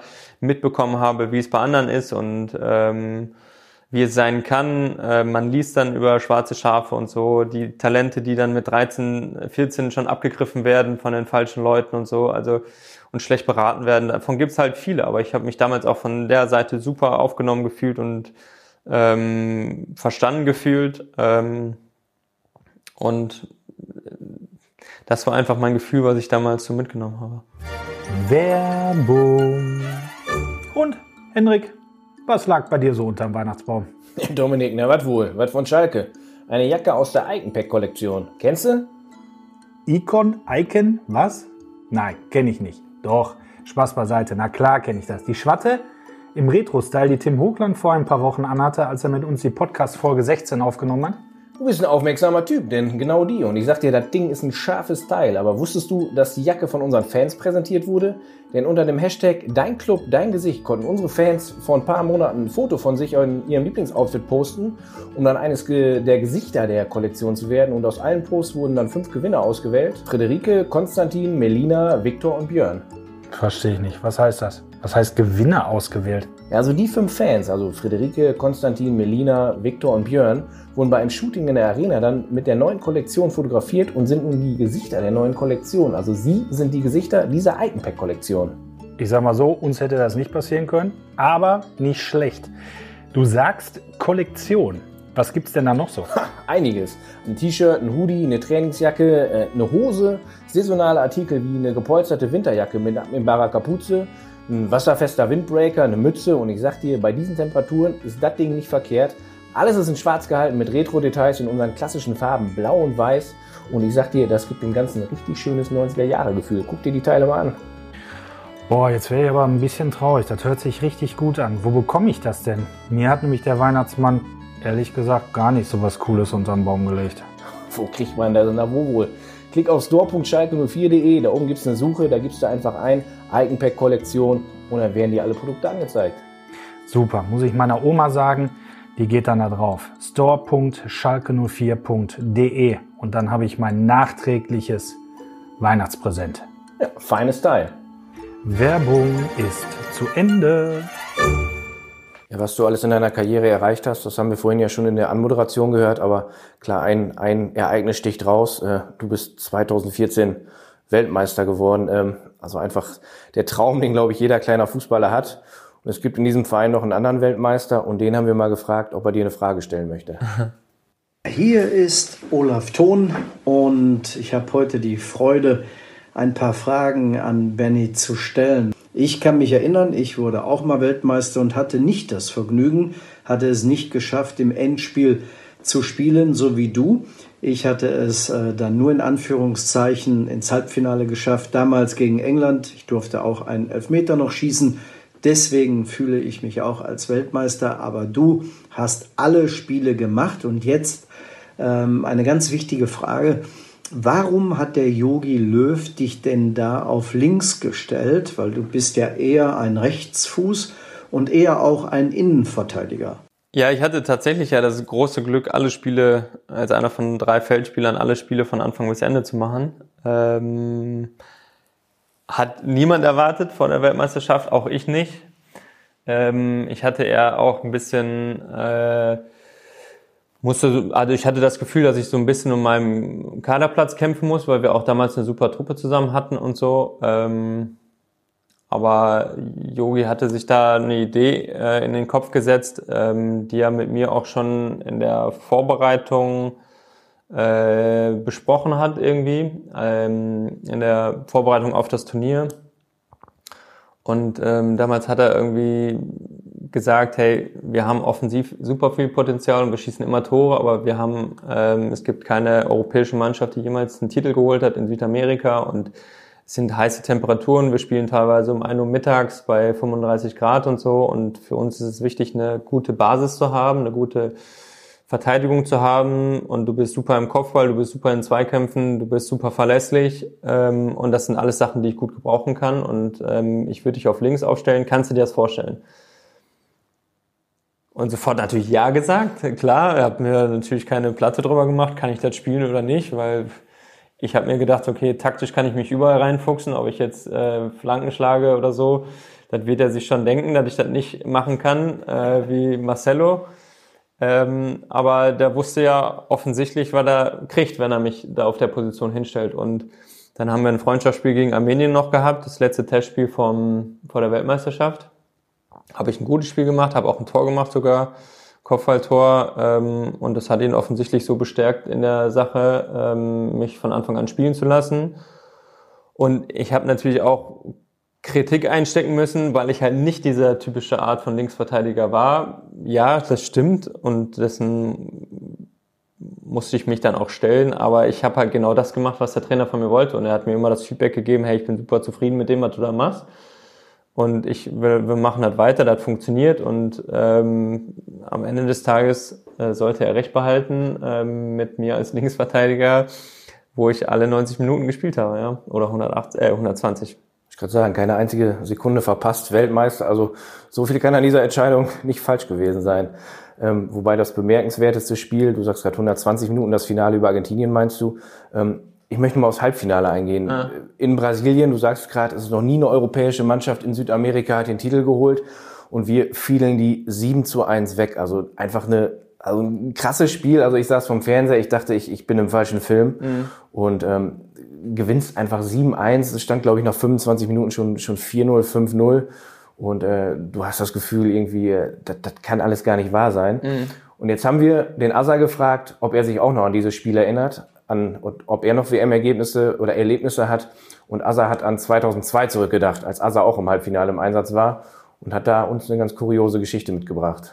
Als wir dann damals ins Finale kamen, im Halbfinale, ist bei uns abgegangen in der Kabine. Dann sind wir ins Hotel im Bus. Äh, da wir, so ein Feier habe ich noch nie erlebt. Ich weiß noch, die, die haben uns noch nachts um in den Hotel rumgelaufen. Wie war es denn bei euch damals? Erzähl mal. Didi Hamann ist nackt um den Pool gelaufen. Gab es das bei euch auch nach dem Spiel? Nee, ganz im Gegenteil. Das gab es überhaupt nicht, äh, weil wir das alles nach dem ersten Spiel gegen Portugal schon alles abgehakt haben.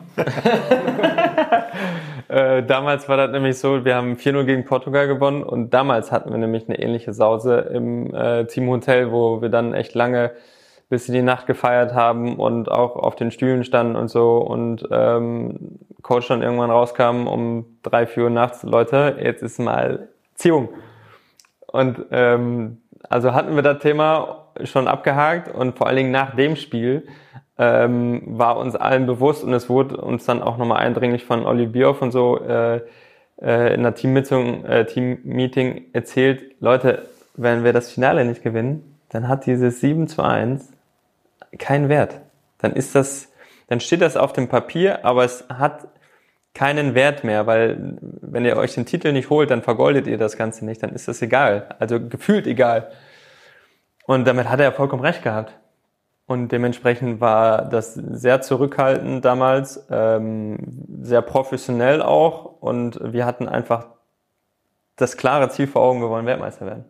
Aber jetzt ist natürlich auch klar, wie das zweite Spiel in der Gruppenphase dann zustande kam, ne? wenn die schon gegen Portugal die Sau rauslassen. Ja, dann, war, dann kam USA.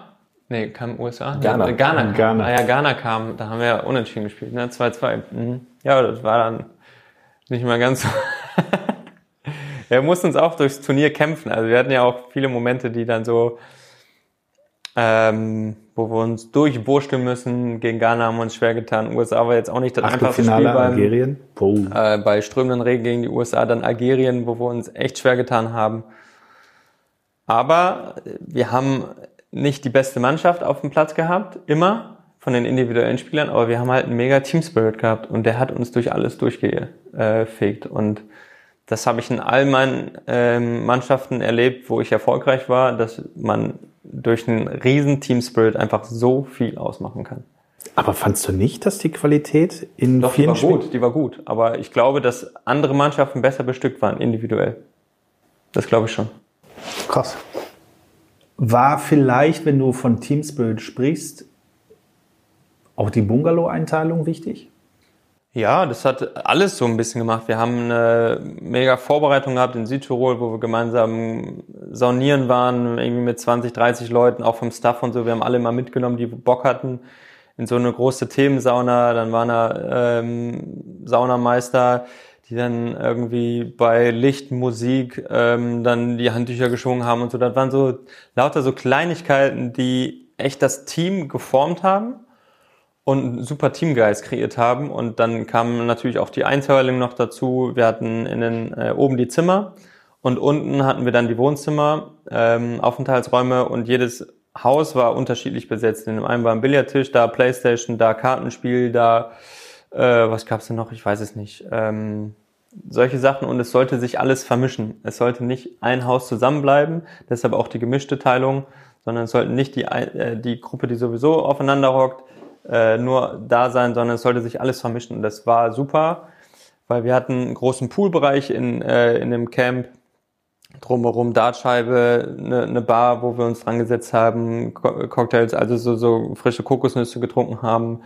Ähm, dann stand da die Fernseher drumherum, wir haben uns die Spiele gemeinsam angeguckt, wir haben gemeinsam auf der Sonnenliege gelegen und wir haben alles gemeinsam gemacht. Es war dann eine offene ähm, ein offener Bereich ohne Wände, wo wir draußen gegessen haben, weil natürlich die Temperaturen auch dementsprechend gut waren.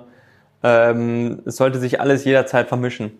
Und das war mega. Das war auf jeden Fall ein Schlüssel zum Erfolg. Also dann ist man rein theoretisch auch, wenn man das Haus mit dem Kartenspiel war, ist man dann auch in, das, in den anderen Bungalow zum Billardspielen gegangen. Ja, ja, es sollte sich alles vermischen. Es sollte nicht äh, nur die Leute, die bei sich äh, im Haus irgendwie äh, waren, sollten nicht nur zusammenbleiben, sondern es sollte bewusst so gemacht werden, dass wer Bock auf Playsy hat, soll dann sich da in dem Haus eins treffen und die Leute, die auf Bock auf Kartenspielen haben, sollen sich da treffen, halt so, dass sich das alles vermischt.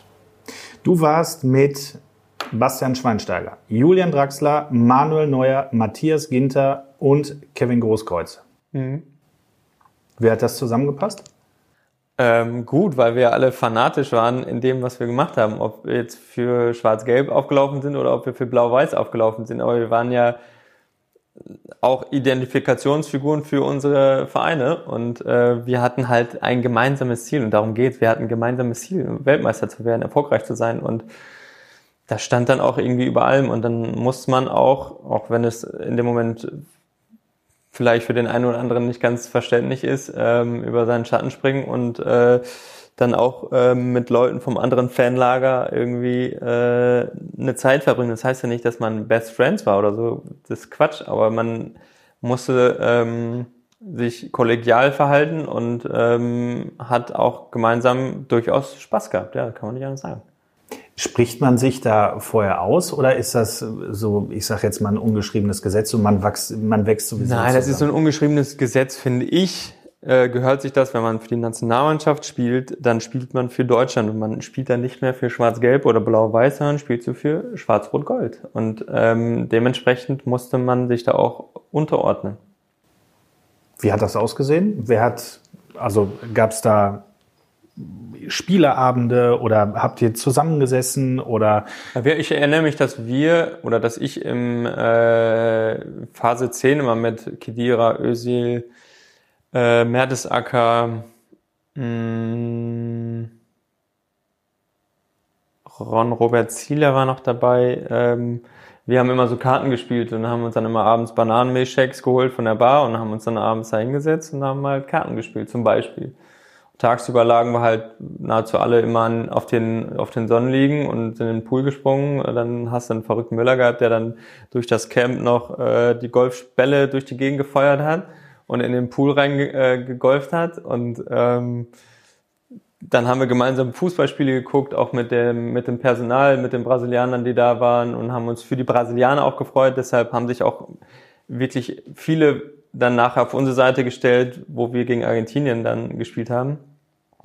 Weil wir uns schon immer bemüht haben, ähm, alle Leute mit abzuholen und äh, so keine Ahnung, wir haben halt auch viele Dinge dann Projekte in Brasilien damals mit unterstützt und auch besucht und so weiter und äh, sind sehr freundlich empfangen worden, aber die Freundlichkeit haben wir halt auch den Leuten da gegenübergebracht. Ähm, es ist halt auch für uns Spieler mega gewesen, ein Land auf die Art und Weise ein bisschen kennenzulernen ne? und auf ärmliche Verhältnisse hingewiesen zu werden, auf äh, anderen Lebenssituationen. Ähm, auf Vorzüge, was Wetter, äh, Meer betrifft und so weiter und so fort. Also dieses Klima, was wir damals hatten in Brasilien, das war phänomenal, fand ich. Also es war atemberaubend schön, da wo der Fußball gelebt wird auf eine besondere Art und Weise, der Samba-Fußball, da hast du überall gesehen, die Jungs, die auf einem Acker irgendwo zwischen der Autobahn rumgekickt haben, äh, auf, am Strand gespielt haben und so, das, das sind Sachen, das, weiß nicht, das ist mega, mega. Hm. Hört sich, äh, ja, hört sich total geil an. Die Brasilianer waren ja auch so euphorisch uns gegenüber im Finale. Natürlich, weil Argentinien großer Konkurrent ist, aber auch, weil wir natürlich nach dem Halbfinale so, ich glaube, so richtig gute Gewinner waren. Ja, wir waren demütig und nicht respektlos. Wir haben die nicht versucht zu verkaspern mit, äh, mit Hackespitze 1, 2, 3 hätten wir machen können. Ähm, aber, An dem Tag glaube ich ja. Ähm, ja, da lief sowieso alles. Da hätten wir die Brasilianer sein können, aber wir haben es nicht gemacht, weil das unser Anstand nicht erlaubt hat, unser, unser Wertestellung von Fair Play auch ähm, nicht viele kannten sich ja dann auch aus den Vereinsmannschaften, wenn ich dann an Dante denke oder so, ähm, die wurden dann auch herzlich in den Arm genommen, weil wir alle wissen, wenn man sich super viel vornimmt und dann so krass enttäuscht wird und das in einem eigenen Land, dass das echt mh, mm, enttäuschend ist. Und äh, da konnte sich, glaube ich, jeder Spieler von uns auch rein empfinden oder rein denken. Und deshalb war auch diese Herzlichkeit, diese, dieses Verständnis äh, von unserer Seite total da und haben auch die Brasilianer dann entsprechend versucht aufzufangen. Und das wurde uns schon auch ähm, gut ausgesprochen, beziehungsweise äh, das, das wurde gut aufgenommen, auch von, von der Be Bevölkerung in Brasilien. Und deshalb war auch der Support so da bei uns im Finale. Feiern könnt ihr?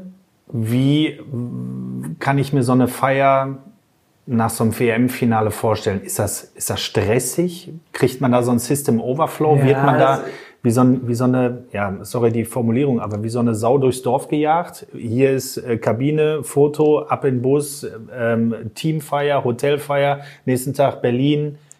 Ja, das war natürlich ein Stück weit so, weil wir natürlich auch den Leuten in Deutschland was zurückgeben wollten. Dadurch, dass wir so toll angefeuert wurden aus Deutschland, wollten wir natürlich auch gemeinsam feiern. Natürlich hat man dann ähm, Termine, die man dann einhalten muss, was auch gegebenenfalls ein bisschen stressig sein kann. Aber wir hatten, wir sind dann irgendwie erstmal 120 Minuten und es ist nicht nur die 120 Minuten anstrengend, sondern auch der psychische Stress, der Druck, der auf einen lastet der dann natürlich mit dem Tor erstmal so abgefallen ist. Äh, dadurch war schon mal jeder fix und fertig. Also wir haben uns so angeguckt und konnten es wirklich nicht äh, fassen irgendwie. Dann sind wir in die Kabine, haben den Pokal mit reingenommen, der wurde dann zwei Minuten später wieder abgeholt mit dem Louis Vuitton-Koffer. Ähm, ähm, Weiß auch nicht jeder, ne? Man, nee. man, das Original hast du ja nur ein paar Minuten. Genau, da hast du fünf Minuten, dann kommt dann äh, der Ersatzpokal, das Duplikat und ähm, dann haben wir natürlich noch entsprechend in der Kabine gefeiert, sind dann auch ins Hotel, wurde dann auch noch gefeiert, aber es hat sich dann relativ schnell ähm, auch aufgelöst. Fast schade, aber was auch irgendwie verständlich war, weil jeder war komplett gar. Also das war jeder, der auch gespielt hat, war sowieso gar, weil er einfach mental, körperlich komplett am Ende war. Und dann äh, haben wir natürlich getanzt, haben Musik gehört, haben auch getrunken und so weiter aber waren dann auch echt müde irgendwann, hört sich total doof an, aber es ging dann einfach nicht mehr, der Körper wollte nicht mehr. Und dann haben wir nochmal einen Megatag in Berlin gehabt, das war auch atemberaubend, weil da so viele Menschen einfach auf dieser Straße, auf den Straßen Berlins waren, kletterten auf, äh, auf Laternen äh, aus dem Gefängnis, äh, haben sie die weißen Handtücher geschwungen ähm, oder Servietten oder ha Taschentücher. Äh, die, die Bauarbeiter, äh, es war, lag ja alles still, aber es, die waren dann auf den Gerüsten, die lagen auf den Dächern. Das kann man sich nicht vorstellen, wenn man es nicht selbst erlebt hat. Und ähm, das war echt phänomenal. Das, das kann man gar nicht beschreiben. Wie bist du so? Bist du so ein Feierprinz? Also hast du dir auch wie Per Mertesacker die den Schlips um den Kopf gebunden? Ja, so, so wie Per habe ich es nicht gemacht, aber ich eigentlich äh, kann ich schon, glaube ich, ganz gut feiern. Aber ich, ähm, wenn ich dann auch körperlich so ausgelaugt bin, dann gehen mir irgendwann auch die Kräft, äh, Kräfte aus. Ähm, ich tanze gerne, ähm, ich trinke auch gerne, wenn ich es kann, aber äh, muss der richtige Moment sein für mich. Kann ich jetzt nicht immer. Ich bin jetzt auch kein Asa-Typ, der immer so raushauen kann zu jeder Zeit. Wie reagierst du gerade Generation Handy? Wie reagierst du in solchen Situationen? Schnappst du dann dein Handy und machst ein Selfie nach dem anderen auf der Tanzfläche zum Beispiel mit äh, Rihanna? Ja klar, ich habe auch ein Foto, natürlich, wenn Rihanna da ist, dann muss ich auch ein Foto mit Rihanna machen. Aber ähm, ich habe nur ein paar Fotos geschossen von, äh, von meiner Familie, von Rihanna. Ähm, Jared Butler war auch, glaube ich, da äh, sowas, aber ich bin absolut nicht Generation, ich mache von allem ein Selfie. Äh, ich lebe auch nicht großartig meinen Instagram, Facebook-Kanal aus. Ähm, sporadisch weiß ich, dass ja auch gewisse Leute Interesse daran haben. Das versuche ich dann auch irgendwie nötigst zu bedienen. Aber ich bin absolut nicht derjenige, der von alles ein Foto braucht, der alles mitteilen muss, weil ich dann eher in dem Moment lebe und das versuche zu genießen, als ähm, dass ich jetzt alles unbedingt festhalten muss. Auch wenn man natürlich von gewissen Dingen gerne Fotos macht, klar. Hast du besondere Erinnerungen? Also ein Kumpel hat äh, mir schöne Grüße bestellt und gesagt, bitte frag ihn mal, was er mit seinen Fußballschuhen aus dem Finale gemacht hat. Sammelst du sowas? Bist du ein Du Trikotsammler? glauben, aber die sind immer noch in Kartons eingepackt, weil ich damals aus meiner Wohnung ausziehen musste. Ähm, Moment, ich muss ein bisschen äh, von Anfang an erzählen. Ich bin, äh, ich habe damals in Düsseldorf gelebt, wollte dann in Düsseldorf umziehen, hatte mir eine Wohnung gekauft.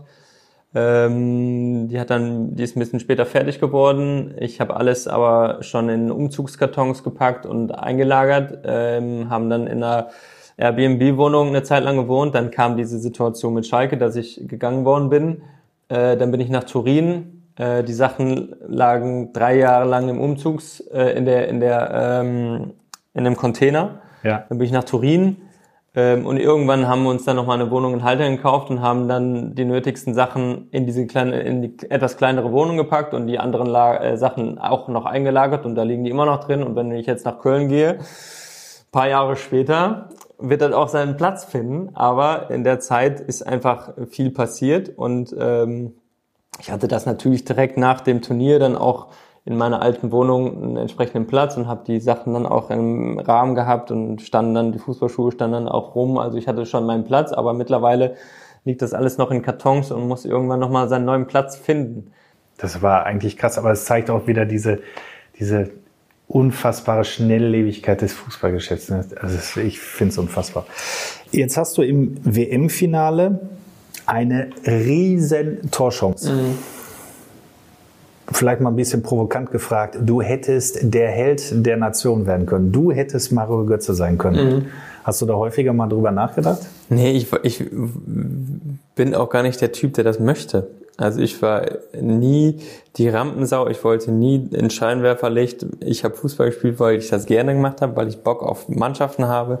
Es hört sich immer so blöd an, wenn ich das sage, aber ich bin nicht traurig, dass ich dieses Tor nicht gemacht habe, weil genau diesen Fame, dieser Ruhm, den Mario hatte, mir glaube ich auch nicht gut getan hätte und auch dem hätte ich gar nicht gerecht werden können, weil die Erwartungshaltung war so schon enorm groß, aber wenn ich dann auch noch das entscheidende Tor gemacht hätte, dann äh, wäre die Erwartungshaltung noch viel höher gewesen und das hätte ich ja überhaupt nicht ähm, abliefern können und ich hätte dann gar keine gefühlt freie Minute mehr gehabt und nur noch noch mehr Schulterklopfer und man muss überall Fotos machen und so, das will ich halt gar nicht. Ich bin einfach froh gewesen, äh, und super happy, dass ich ein Teil dieser Truppe war und dass ich auch Weltmeister geworden bin, dass ich sogar alle Spiele gemacht habe, aber ich muss nicht derjenige sein. Klar wäre es in dem Moment schön gewesen, gar keine Frage, aber das, was danach gekommen wäre, wäre, glaube ich, nicht gut gewesen. Und deshalb bin ich super happy, dass ich ähm, das nicht gemacht habe, tatsächlich, ja.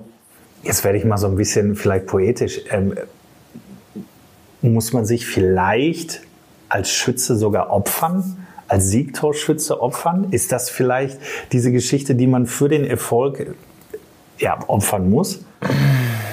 Ja, vielleicht ein Stück weit, aber also man sieht es ja auch bei Mario, dass ihn das auch belastet hat, äh, dass er immer nur der WM-Torschütze war, ähm, Finaltorschütze und so und ähm, er war auch noch brutal jung, was glaube ich dann auch nochmal wirklich dazu beigetragen hat, dass es nicht einfacher war, ähm, das Ganze zu verarbeiten. Und dann dieser Vergleich, du bist besser als Messi und so, das kommt ja alles noch dazu. Dann wirst du die ganze Zeit mit solchen Sachen konfrontiert und ähm, damit gleichgesetzt und, und, und, und, und verglichen. Und das konnte nicht gut sein für Mario und äh, das hat ihn ja offensichtlich auch ein bisschen belastet und genau das oder ich bin im Nachhinein einfach froh, dass ich das nicht durchleben musste, sondern dass ich sagen kann, hey, ich bin Weltmeister geworden, hey, ich habe jedes Spiel gemacht, ähm, ich war guter Bestandteil, wichtiger Bestandteil der Truppe und das reicht mir als Bestätigung. Dann lass uns an die Weltmeisterschaft einen Haken machen. Kommen wir zurück zu Schalke. Du hast ja hier angefangen in der Knappenschmiede, dann den Sprung in den Profikader geschafft, viele Jahre hier gespielt, warst Kapitän und hast hier einige Trainer erlebt. Gibt's einen Trainer, der in deiner persönlichen Entwicklung und auch sportlichen Entwicklung eine besondere Bedeutung hatte? Ja, ich meine, das äh, sage ich ja immer äh, in jedem Interview, was ich gebe, dass Norbert Eggert auf jeden Fall derjenige war, der ähm, mich geprägt hat äh, und mir die Tür überhaupt aufgemacht hat zum Profifußball. Also vorher war ich ähm, ein ambitionierter Spieler, ähm, der natürlich einen Traum hatte, aber auch nicht wirklich gesehen hat, okay, äh, ich kann Profi werden, äh, sag ich mal überspitzt. Einen Traum hatte ich, ja, aber Norbert hat mir halt, ich sag schon wieder Norbert, Norbert Ergert, der Coach, ähm, hat mir die Tür überhaupt aufgemacht. Er hat mich als Mensch und als Spieler so geformt, äh, dass er mir die Tür äh, aufgemacht hat äh, zum Profibereich und das war ja eigentlich, ähm, davon habe ich mein ganzes Profileben eigentlich von profitiert, äh, von den beiden Jahren, die ich bei ihm hatte. Ansonsten, Ralf Rangnick fand ich als Trainer super, von der Spielphilosophie, vom Trainingsaufbau fand ich mega ähm, und auch Jogi Löw habe ich natürlich was zu verdanken. Ähm, weil er auch einfach in den entscheidenden Momenten auf mich äh, gesetzt hat. Und äh, das waren so meine prägnantesten Trainer, würde ich sagen. Hast du noch Kontakt zu dem einen oder anderen Ex-Trainer? Äh, zum Coach, zum Norbert Eggert, also das ist jetzt kein regelmäßiger Kontakt, aber wir tauschen uns immer mal wieder aus und wenn, ist es immer wieder ein sehr, sehr herzliches Gespräch ähm, sehr wertschätzendes Gespräch, äh, was immer, also man geht immer daraus, ich gehe immer daraus und sage, ist ein gutes Gespräch gewesen. Also so, man kann immer wieder was Neues mitnehmen, finde ich, wenn man mit ihm redet. Und ähm, zu Yogi Löw habe ich auch sporadisch noch äh, Kontakt ähm, und äh, Ralf Rangnick äh, eher weniger, aber wir haben uns letztens auch bei Sky gesehen und dann ähm, unterhalten wir uns natürlich auch nett und äh, gut, ähm, wie als wäre gestern unser oder mein Trainer gewesen. Du sagst gerade, mit Norbert Elgert kann man tolle Gespräche führen. Das haben wir letztens auch gemacht. Wir haben den äh, Podcast mit ihm hier aufgenommen. Mhm. Die Folge 10, wer Lust hat, hört gerne mal rein. Du hast uns damals ja auch eine Grußbotschaft geschickt. Und jetzt hat Norbert Elgert sich revanchiert und schickt auch was an dich, um dich zu beschreiben. Und ich glaube, er hat es ganz treffend formuliert, was du für ein Typ bist, auf und neben dem Platz. Hören wir doch mal rein. Zu Benny fällt mir unglaublich viel Positives, viel Gutes ein. Er ist ein richtig, richtig guter Mensch mit, mit hoher Integrität und Werteorientierung.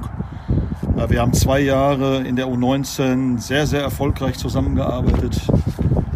Ja, was kann ich zu Benny sagen? Er ist als Profi auf, er ist Profi auf Schalke geworden. Äh, und wir sind 2006 gemeinsam deutscher U19-Meister geworden. Äh, ich erinnere mich noch so, als wäre es heute gewesen in Gelsenkirchen, in Gelsenkirchen-Hassel gegen Bayern München 2-1. Äh, die Bayern damals mit äh, Kraft im Tor, Sandro Wagner, äh, Hummels und wir auf der anderen Seite mit Ralf Fährmann, unter anderem Sebastian Bönisch, äh, Mesut Özil und eben Benny. Ja, absolut unvergessen. Unvergessen auch, wenn ich so eine kleine Geschichte erzählen darf, unser Grätschkreis vor dem Spiel haben uns im Kreis aufgestellt und dann kurz vor Reingehen, dann kurz vor, das, kurz Spiel, äh, nach dem Aufwärmen haben wir dann direkt vor den Bayern noch so einen Kreis gebildet, wo unsere Spieler sich gegenseitig ja, mit lautem Getöse und mit lautem Geheul, Indianergeheul, weggegrätscht haben, abgegrätscht haben, ja, um sich selber zu pushen, um den Gegner vielleicht auch ein bisschen einzuschüchtern. Äh, und äh, es scheint ganz gut funktioniert zu haben, denn äh, die Bayern haben in dem Moment ja so ein bisschen über uns gelacht und das nicht so ernst genommen. Äh, vielleicht hat es doch geholfen, weil nach dem Spiel haben wir gelacht. Aber was kann ich zu Benny als Fußballer sagen? Extrem zweikampfstark, damals wie heute, auch wenn er jetzt aufgehört hat. Äh, richtig gut im Lesen des Spiels, im Antizipieren, stark im Spielaufbau, unglaublich ehrgeizig und zielklar, zielorientiert. Und er ist vor allen Dingen ist ein richtiger Schalker. Deutscher Meister mit der U19, äh, Pokal, deutscher Pokalsieger mit unserer Profimannschaft, äh, Champions League gespielt, mehrfach mit Schalke. Äh, in Russland, glaube ich, auch nochmal Pokalsieger geworden. Ich vergesse bestimmt das eine oder andere mit Juve, den einen oder anderen Titel gewonnen. Ja, und die Krönung dann eben seinerzeit die Weltmeisterschaft mit, mit vier Schalkern. Äh, Jule Draxler, Manuel Neuer, Mesut und eben Benny. Ja, und er als Stammspieler in dieser Weltmeistermannschaft unglaubliche Karriere. Und was mir da ganz besonders auffällt und gefällt, ist, dass Benny ja, äh, immer auf dem Teppich geblieben ist, immer bodenständig.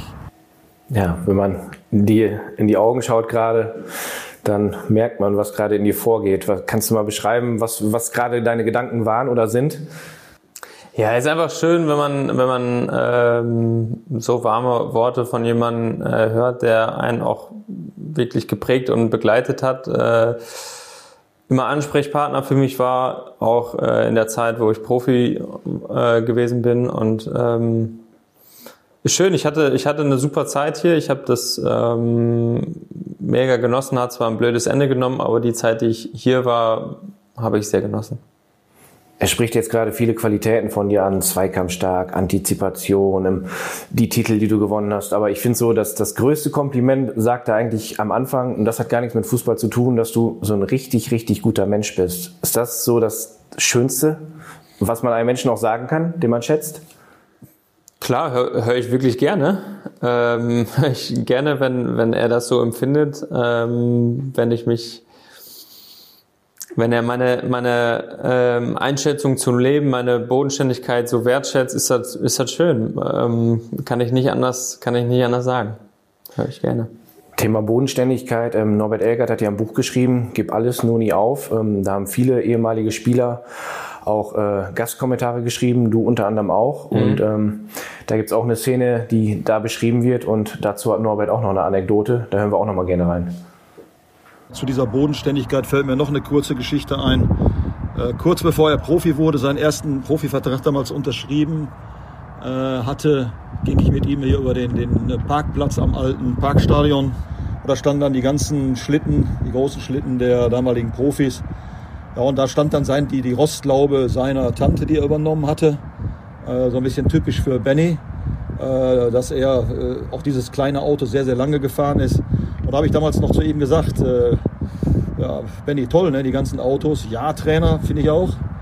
Und dann weiß ich noch, äh, wie heute, ich denke, das hat er auch nicht vergessen, wie ich dann zu ihm gesagt habe, äh, toll, ja, Benny, aber nicht wirklich wichtig. Das hat sich dann so ein paar Jahre später wieder gespiegelt, als äh, ja, wir hier, glaube ich, mit VW äh, eine Vereinbarung hatten, einen Vertrag hatten, was, was die, die, die Autos äh, betrifft, die gestellt wurden. Da gab es Audi, viele große Audis, viele große VWs und der Benny hat damals, äh, weiß ich noch wie heute, ein VW Beetle gefahren. Ja, warum sage ich das? Eben immer bodenständig gewesen, auf dem Teppich geblieben und äh, hat, glaube ich, seinen letzten Urlaub mit Frau und Kind äh, in Frankreich verbracht, mit einem Wohnmobil oder mit einem Wohnwagen. Äh, mehr braucht man, glaube ich, dazu nicht sagen. Beschreib dich diese Anekdote so ein bisschen als Typ? Ja, aber äh, ich finde, das muss auch erwähnt werden. Auch ich musste ähm, Fehler machen, um zu erkennen, wer ich bin. Also ich finde, ich glaube, niemand weiß direkt, äh, okay, das bin ich, genau das bin ich, sondern man muss manchmal Fehler machen, um zu sehen, was einem liegt und was man, was einem nicht liegt, wer man ist, wer man nicht ist. Und auch ich hatte da meinen äh, prägenden Moment, ähm, Coach sagt es ja richtigerweise, wie er mich dann äh, so ein bisschen äh, sagt, dass es nicht wichtig ist. Und das habe ich auch absolut äh, so auch gesehen, aber wie es halt manchmal so ist, dann lässt man sich bequatschen, dann äh, probiert man sich auch aus, hat ein teures Auto gehabt, äh, mit ähm, also auffälligen Felgen und so weiter. Und ich habe mich nach zwei Wochen dafür geschämt und hab, bin den kaum noch gefahren. Und das war auf jeden Fall auch so ein prägender Moment für mich, wo ich einfach gemerkt habe, okay, Autos, ey, okay, aber es sind Nutzfahrzeuge für mich. Für mich haben die gar keinen Wert. Ähm, ich bin kein, also es gibt Leute, die stehen total auf Autos und dann ist es auch vollkommen okay, ein teures, schnelles Auto zu fahren. Aber meins ist es halt nicht. Und das musste ich damals erkennen und auch genauso wie beim Urlaub. Auch da hat er recht. Ich war jetzt im, im Sommer mit einem ähm, mit dem Bulli unterwegs, mit meiner Frau und meinem Kind und war in Südfrankreich und so weiter und so fort. Aber auch da habe ich mit Sicherheit auch andere Urlaube gemacht. Aber man muss halt immer gucken, was zu einem passt, worauf man Spaß hat oder woran man Spaß hat. Und da gibt es auch kein Gut und kein Schlecht, meiner Meinung nach, sondern es gibt einfach nur unterschiedliche Geschmäcker. Und ähm, mein Fable ist es nicht, schnellen Autos hinterher zu jagen. Mein äh, Fable ist es nicht, teure Uhren zu tragen. Mein Fable ist es nicht, äh, teure Klamotten zu tragen, sondern mir sind andere Dinge wichtiger. Ähm, und äh, die habe ich dann versucht auch ähm, zu leben.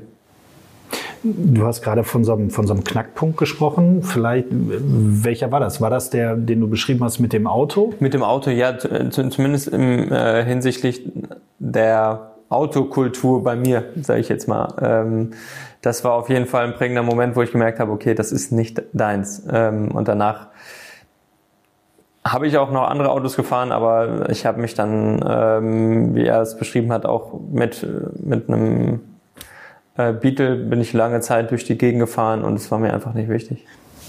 Wenn jetzt kennen wir uns seit ganz, ganz vielen Jahren. Im Prinzip seitdem du aus der Jugend gekommen bist. Und ähm, Frage ist jetzt vielleicht, weiß ich nicht, ich hoffe, du fasst dir jetzt nicht böse auf. Aber ich schilder dir mal so ein bisschen meinen mein Eindruck. Als du aus der Jugend rausgekommen bist, warst du unglaublich ruhig, zurückhaltend, unfassbar höflich, hast jeden gegrüßt, als du dann da noch an den, an den Trainingsplätzen vorbeigelaufen bist zur Kabine. Und dann hattest du nach zwei, drei Jahren, hm, hast dein Standing erarbeitet in der Mannschaft, war Stammspieler, ähm, hattest deine ersten auch negativen Erfahrungen mit Presse gemacht und so weiter und so fort und wurdest, und jetzt fast schon positiv formuliert, etwas unnahbar, mhm. wurde es, glaube ich, vorsichtiger, ähm, negativ vielleicht sogar etwas arrogant, vielleicht. Ähm, und das hast du dann aber nach, nach zwei, drei Jahren wiederum komplett abgelegt und für mich so einen Eindruck gehabt, als wenn du so mit, mit 24, 25 ja quasi charakterlich in deiner Profikarriere angekommen bist. Was denkst du darüber, wenn ich das jetzt so sage? Arrogant habe ich jetzt noch, noch, noch nie so in der Form gehört, aber es hat ja immer mit Wahrnehmung zu tun, von daher fasse ich das jetzt auch nicht negativ auf, sondern auch das sind ja Prozesse, die man halt als junger Mann irgendwie durchleben muss. Und ich ähm, habe das ja gerade auch gesagt, es gibt wenig Leute, die sofort wissen, wer man ist, sondern es ist ein Reifeprozess, den man auch durchmachen muss. Ähm, man hat sich sportlich ein Standing erarbeitet. Ich wurde in eine Position reingedrängt, die ich nicht wollte, zumindest nicht in dem Alter. Ich wollte, ähm, ich habe das zwar gerne angenommen, das Kapitänsamt, aber das war eigentlich nicht der richtige Schritt für mich. Ich, ich glaube, äh, damals waren Spieler besser geeignet, Kapitän zu sein und ich wäre halt weiterhin junger, hungriger Spieler gewesen, der auch den Teamgedanken weiter gefördert hat. Aber ähm, ich mit meinen 23 Jahren damals oder 22, weiß ich gar nicht, Kapitän zu sein von einer Mannschaft mit Spielern wie Huntela, Raoul, Jones damals äh, und so weiter und so fort. Ich glaube nicht, dass das der richtige Schritt war. Ich habe es auch da musste ich brutal durch Prozess durch, habe auch Fehler gemacht, habe auch nicht alle Dinge richtig gemacht, weil man sich da auch erst finden muss. Aber ähm, und ich habe auch nicht die nötige Unterstützung manchmal gef gefunden, die ich mir er erhofft hatte äh, oder gewünscht hätte. Von wem? Ähm, von gewissen Seiten, ähm, okay. will ich jetzt nicht weiter ausführen, aber ähm, man hat sich da schon ein Stück weit ein bisschen alleine gefühlt in der Position und für alles verantwortlich gefühlt. Und da musste man halt auch erst reinwachsen. Und dann passt das ja eigentlich ganz gut in die Phase, wo ich mich dann auch für, für, für dich so ein bisschen habe ähm, abgeschirmt beziehungsweise habe abkapseln lassen, musste auch meinen eigenen Weg erst finden. Und irgendwann war man dann halt so ein bisschen drin und man hat sich auch mehr gefunden als Mensch, glaube ich. Und äh, ich, ich würde sagen, gerade in den Jahren zwischen 20, 23, 24, woher willst du wissen, wer du bist? Du musst halt Fehler machen, du musst, ähm, du musst Sachen ausprobieren und im Nachhinein bist du hoffentlich schlauer als vorher und äh, weißt mehr, wer du bist. Wenn du von Fehlern sprichst, was, was meinst du da? Ach, ich war aufbrausend manchmal. Ich äh, hatte dann das Gefühl, immer äh, nur Laute ansagen zu müssen als Sprachrohr. Autos ist ein Thema. Also da, da waren so ganz viele Komponenten, wo ich einfach auch lernen musste, ähm, okay, so geht's, so geht's nicht. Es sind einfach viele Momente gewesen, auch das eigene Spiel, was ich glaube ich so ein bisschen vernachlässigt habe, dadurch, dass ich dieses Amt inne hatte, weil ich musste ja nicht nur auf mich gucken, sondern ich musste auch auf alle anderen gucken und der Druck wurde mir dann dementsprechend auch immer groß auferlegt, dass ich das machen muss und das meinte ich mit, ähm, mit Unterstützung, die ich dann nicht immer so gespürt habe. Und das macht ja auch mit, mit der persönlichen Entwicklung auch eines Spielers. Und ich glaube, dass ich hätte mich auch noch mehr entwickeln können zum Positiveren, äh, zum Positiven, auch wenn ich einen guten Weg eingeschlagen bin. Aber ich glaube, ich hätte noch ein besserer Spieler werden können, hätte man mir ein bisschen mehr Zeit eingeräumt, mich zu entfalten und nicht direkt in eine Rolle gesteckt, die, ähm, aus meiner Sicht so im Nachhinein zu früh kam.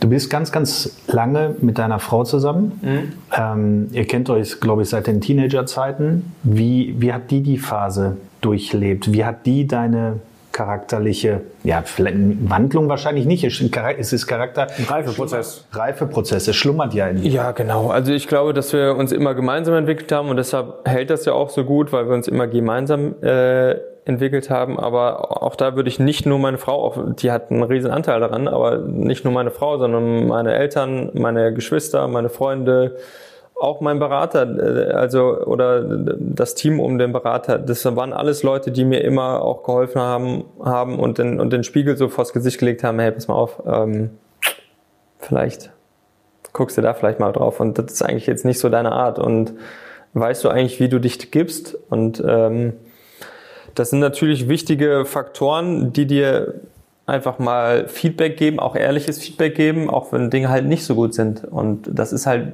schon wichtig, weil wenn du immer nur in dieser Blase steckst, wo alle erzählen, wie toll du bist, dann glaube ich nicht, dass man als Person und als Spieler großartig reift, äh, sondern man muss auch Kritik einstecken, man muss auch mit ähm, anderen Auffassungen leben können und ähm, nur dann kann man, glaube ich, einen Prozess weiter äh, mit nach vorne treiben. Ist das so? In der Fußballblase wird da einem viel nach dem Mund gesprochen? Oder? Ja, ich kann ja nicht für alle sprechen, aber ich habe schon Spiele erlebt, wo es dann so war, dass die in so einer ähm, positiven Blase gesteckt haben, wo äh, Leute immer nur gesagt haben, ja, ja, alles super, alles super, weil sie natürlich auch da ein bisschen vielleicht profitiert haben davon, auch äh, von dem Leben profitiert haben, aber auch da, ich will gar nicht über andere mehr sprechen, sondern ich kann ja über meine Sichtweise, über meine Wahrnehmung sprechen und ich fand das wichtig, dass ich auch äh, Feedback, auch kritisches Feedback manchmal bekommen habe, um zu reifen. Du hast gerade davon gesprochen, dass du auch ähm, sicherlich auch mal ein paar Luxusreisen gemacht hast, mhm. aber mm, so richtig stolz und im Gedächtnis sind ja eigentlich solche Reisen immer so Beirut, Costa mhm. Rica. Oman und so weiter, wo wir uns mal drüber unterhalten mhm. haben. Die sind dir im Gedächtnis. Genau. Ja, das waren die schönsten Reisen, weil das waren Reisen, wo ich Land und Kultur kennengelernt habe. Ähm, auch klar, ich habe da jetzt nicht immer nur ein Sternenhotel genommen, ähm, aber wir haben da schon eine Abenteuerreise gemacht immer und das würde ich sagen, spricht, entspricht auch so ein bisschen meinem Naturell, dieses äh, Wissbegierige, dieses ähm, Abenteuerlustige, äh, Dinge neu zu erleben, ähm, neue Leute kennenlernen. Ähm, das hatte ich immer irgendwie in mir und äh, das konnte man natürlich auf so Reisen immer super mitnehmen. Und die sind auf jeden Fall, das sind die prägenden ähm, Reisen gewesen, ähm, die mir auf jeden Fall in Erinnerung geblieben sind. Wie planst du die? Nach dem Motto, geben Sie mir die 50 beliebtesten Reiseziele, dein Nein, also jeder hat Nicht. ja irgendwie, jeder hat ja, nee, jeder hat ja irgendwie so ähm, Reiseziele, die, wo, wo er gerne mal hin möchte und die habe ich ja auch und so Sehnsüchte ähm, was man gerne noch machen möchte. Und da waren die Sachen auf jeden Fall, also Beirut war nicht auf meiner äh, Bucketlist, aber ich habe halt einen äh, sehr guten Freund, dessen jetzige Frau äh, aus dem Libanon kommt, aus Beirut, und die immer gesagt hat, ey, ihr müsst unbedingt nach Beirut kommen, ihr müsst nach Beirut kommen, das ist so schön, das ist so freundlich, das ist mega. Und man als Außenstehender, der jetzt nicht da viel mitten oder nicht super im Thema ist, denkt, ey, da ist doch Krieg gerade gewesen und das, da kann man doch nicht hinfliegen, direkt neben Syrien. Und dann sind wir auf jeden Fall mit einer Gruppe hingeflogen, mit sechs Leuten, glaube ich, oder sieben Leuten. Und ähm, wir hatten einfach eine mega Zeit. Ähm, Familie kennengelernt, äh, Strand, Leute, ähm, super höfliche Menschen. Hatten einfach eine richtig geile Zeit, konnten feiern. Also alles, was man, wir haben alles mitgenommen und es war mega. Unabhängig jetzt von Corona, hast du zukunftstechnisch irgendeine Reise geplant? Nee, eigentlich gar nicht. Eigentlich hatte ich mir immer mit meiner Frau vorgenommen, ähm, wenn ich aufhöre mit Fußball, dann machen wir erstmal eine kleine Weltreise. Gut, jetzt ist das zweite Kind unterwegs, das geht jetzt nicht. Äh, Corona kommt natürlich auch noch dazu, ähm, aber ich habe das immer noch nicht ad acta gelegt und möchte irgendwann schon noch mal gerne ein bisschen durch die, äh, einfach möchte ich durch die Gegend reisen, ja. Auch mit dem zweiten Kind? Junge Mädchen, wisst ihr schon? Nee, ist eine Überraschung auch für uns. Lass uns da ähm, lassen uns darüber äh, überraschen. Aber ich würde das gerne auch mit Kindern machen, ja. Und dann auch mit dem Bulli hinten rein? Das steht überhaupt nicht fest. Also ich ähm, gewisse Dinge kann man ein bisschen nachhaltiger machen. Ähm, aber für ein, zwei Länder müsste man mit Sicherheit auch mal ein bisschen fliegen. Deshalb, ich guck mal, was am Ende dabei rumkommt und wann das passiert. Das ist ein Traum von mir oder Traum von uns, dass wir das gerne nochmal machen. Aber ob das sich so umsetzen lässt, das müssen wir mal abwarten. Und wen wundert's, Benne? Du wirst es nicht glauben, aber Norbert Elgert hat sogar noch einen Einwurf zu deiner Zukunft. Was ich mir persönlich wünsche, dass äh, Benny jetzt egal in welcher Funktion und Form äh, zu uns zurückkommt, weil er ist äh, durch und durch Schalker. Viel mehr Schalke geht nicht. Oder ich sage mal, mehr Schalke geht nicht. Das ist ein großer Wunsch von mir, dass er bald äh, hier wieder, egal jetzt in welcher Funktion, äh, aufläuft und uns ja, mit, seiner, mit, mit, seinem, mit seinem Fachwissen, mit seinem Können, aber auch mit seiner menschlichen Art verstärkt. In dem Zusammenhang hätte ich da noch eine abschließende Frage an, an den Benny. Benny, was hältst du davon? ja, lieber Coach. Ähm, Idee klingt auf jeden Fall lockend. Äh, ich, ich hatte mich ja auch mal äh, bei gegebener Zeit ähm, mit Jochen Schneider ein bisschen ausgetauscht. Und wir sind gerade zu dem Ergebnis gekommen, dass das erstmal jetzt aus meiner Sicht ein bisschen weniger Sinn macht, äh, weil wir jetzt ein zweites Kind kriegen und ich auf jeden Fall zu Hause sein möchte. Ich möchte nicht den Fall haben, äh, der jetzt beim ersten Kind der Fall war, wo ich nach der Geburt direkt wieder weggeflogen bin und gefühlt anderthalb Jahre, gefühlt, ne? Gefühlt anderthalb Jahre später wieder erst zurückgekommen bin. Das möchte ich vermeiden, das will ich auf gar keinen Fall. Und danach muss man sich mal austauschen, was sich der Verein vorstellen kann und was ich mir vorstellen kann und ob unsere Gedankengänge da auch ähm, eine gemeinsame Idee entwickeln. Hospitation Norbert Ergert, U19-Trainer. Wenn ich, wenn ich in den Trainerbereich gehen möchte, wäre er natürlich meine erste Anlaufstelle, weil ich glaube, von keinem Trainer, gerade im Jugendbereich, kann man so viel lernen wie von ihm. Ähm, deshalb, klar, würde ich das gerne mal machen. Und ansonsten muss ich mal gucken. Ich weiß auch gar nicht, ob ich mich auf Trainerseite sehe. Ich glaube, dass es mir auch andere Dinge eher ähm, bisschen mehr liegen würden. Aber das muss ich ja dann auch ein bisschen zeigen. Wir sind aber noch mal beim Trainer. Und zwar hat sich Mike Buskins noch gemeldet. Der hat sich nicht nehmen lassen. Der hat dich nämlich auch noch in jungen Jahren trainiert. Da warst du zwar schon im Seniorenbereich, mhm. aber bei den Amateuren. Hallo Benne, hier ist der Bujo. Ähm, ich habe eigentlich nur eine Frage an dich. Du hast zwölf Spiele gemacht für die Schalke Amateurmannschaft. Äh, ich war in der damaligen Zeit der Trainer.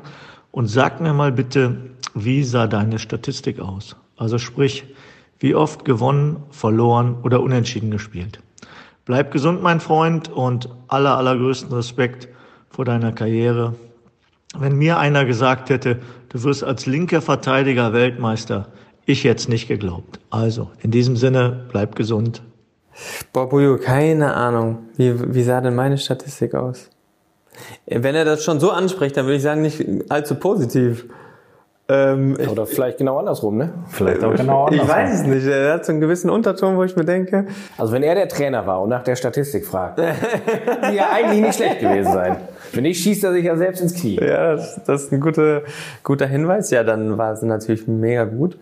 Ähm, dann haben wir. Mega gut war sie nicht. Okay, dann haben wir sieben Spiele gewonnen. Ah, nein, besser. Besser? Ja.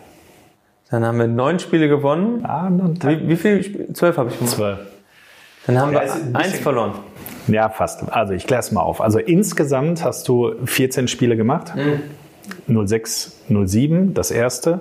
Darauf die Saison 07, 08 hast du 13 gemacht. Aber nur noch 11 bei Bujo also insgesamt zwölf. Mhm. Und die restlichen beiden im April hast du unterm Kmetscher gemacht. Mhm, ja. Und die zwölf Spiele bei Bujo hast du zehn gewonnen, zwei verloren.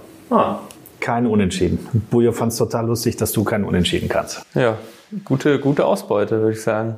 Bulio spricht es an, in deinem ersten Profijahr hast du äh, ja regelmäßig da Spielpraxis in der U23 gesammelt. Findest du das wichtig, dass du diesen Weg damals gegangen bist? Oder kann man das noch heute auf die heutige Zeit übertragen? Also Merjan ist häufiger da, Ahmed Kutucu spielt ab und zu mal noch in der U23. Ja, wichtig, allein von der Spielpraxis ist es wichtig. Für mich war es damals enormer Aufwand, weil ich bin ja immer noch zu den ich war bei jedem Bundesligaspiel war ich im Kader und bin dann halt am nächsten Tag noch äh, zu den Amateuren gefahren, habe da auch noch gespielt. Das war natürlich ein extremer Aufwand vor dem Hintergrund, dass ich auch in dem Jahr noch mein Abitur gemacht habe. Äh, und dann auch zu Champions League Reisen gefahren bin. Äh, ich war noch äh, in meinem Abiturjahr, habe Klausuren geschrieben und so weiter, musste lernen. Es war schon brutaler Aufwand. Und manchmal hatte ich schon das Gefühl, okay, wie soll ich das hier jemals schaffen? Ähm, aber rein aus Spielersicht, auch wenn man vielleicht das als kleineren Rückschritt sieht, und das glaube ich, kann ich auch nicht leugnen, dass ich das damals auch so gesehen habe, äh, man trainiert, darf bei den großen Profis trainieren und muss bei den Amateuren spielen, aber rein von der Spielpraxis äh, ist es wichtig, weil äh, Training ja ist gut und schön, aber gerade wenn die Mannschaft international spielt, äh, ist der Trainingsumfang und der, das Trainingsvolumen relativ gering, mehr Regeneration als Inhalte. Und dann hast du einfach kaum neuen Input. Und da hast du einfach eine, da hast du 90 Minuten, das ist erstens von der Lunge was ganz anderes, von den Belastungen was ganz anderes, du hast ein äh, taktisch, mannschaftstaktisches Gefühl, ein Ballgefühl nochmal ein anderes. Ähm, und das sind einfach Sachen, die kannst du nicht trainieren. Und die musst du äh, im Spiel nachholen. Und deshalb ist auch die U23 wichtig, auch wenn das vielleicht auf einem anderen Niveau passiert, aber darum geht's in dem Moment eher nicht sondern es geht darum, Spielpraxis zu sammeln und äh, dich vorzubereiten, wenn irgendwann mal der Tag X gekommen ist, wo du gefragt bist oben, dann musst du halt soweit sein. Stichwort Talente. Du hast vor einigen Wochen bei der deutschen U21-Nationalmannschaft hospitiert bei Stefan Kunz. Und der, jetzt habe ich auf DFB TV ein Video gesehen, wo du auch vorgestellt wurdest in der Mannschaft. Und Stefan Kunz hat gesagt, das ist unser Verteidigerverbesserer. Mhm. Was konkret war denn deine Aufgabe in dieser ja, genau, Hospitation? Genau, genau das. Ähm, ich war für die Abwehrspieler, für die Innenverteidiger zuständig.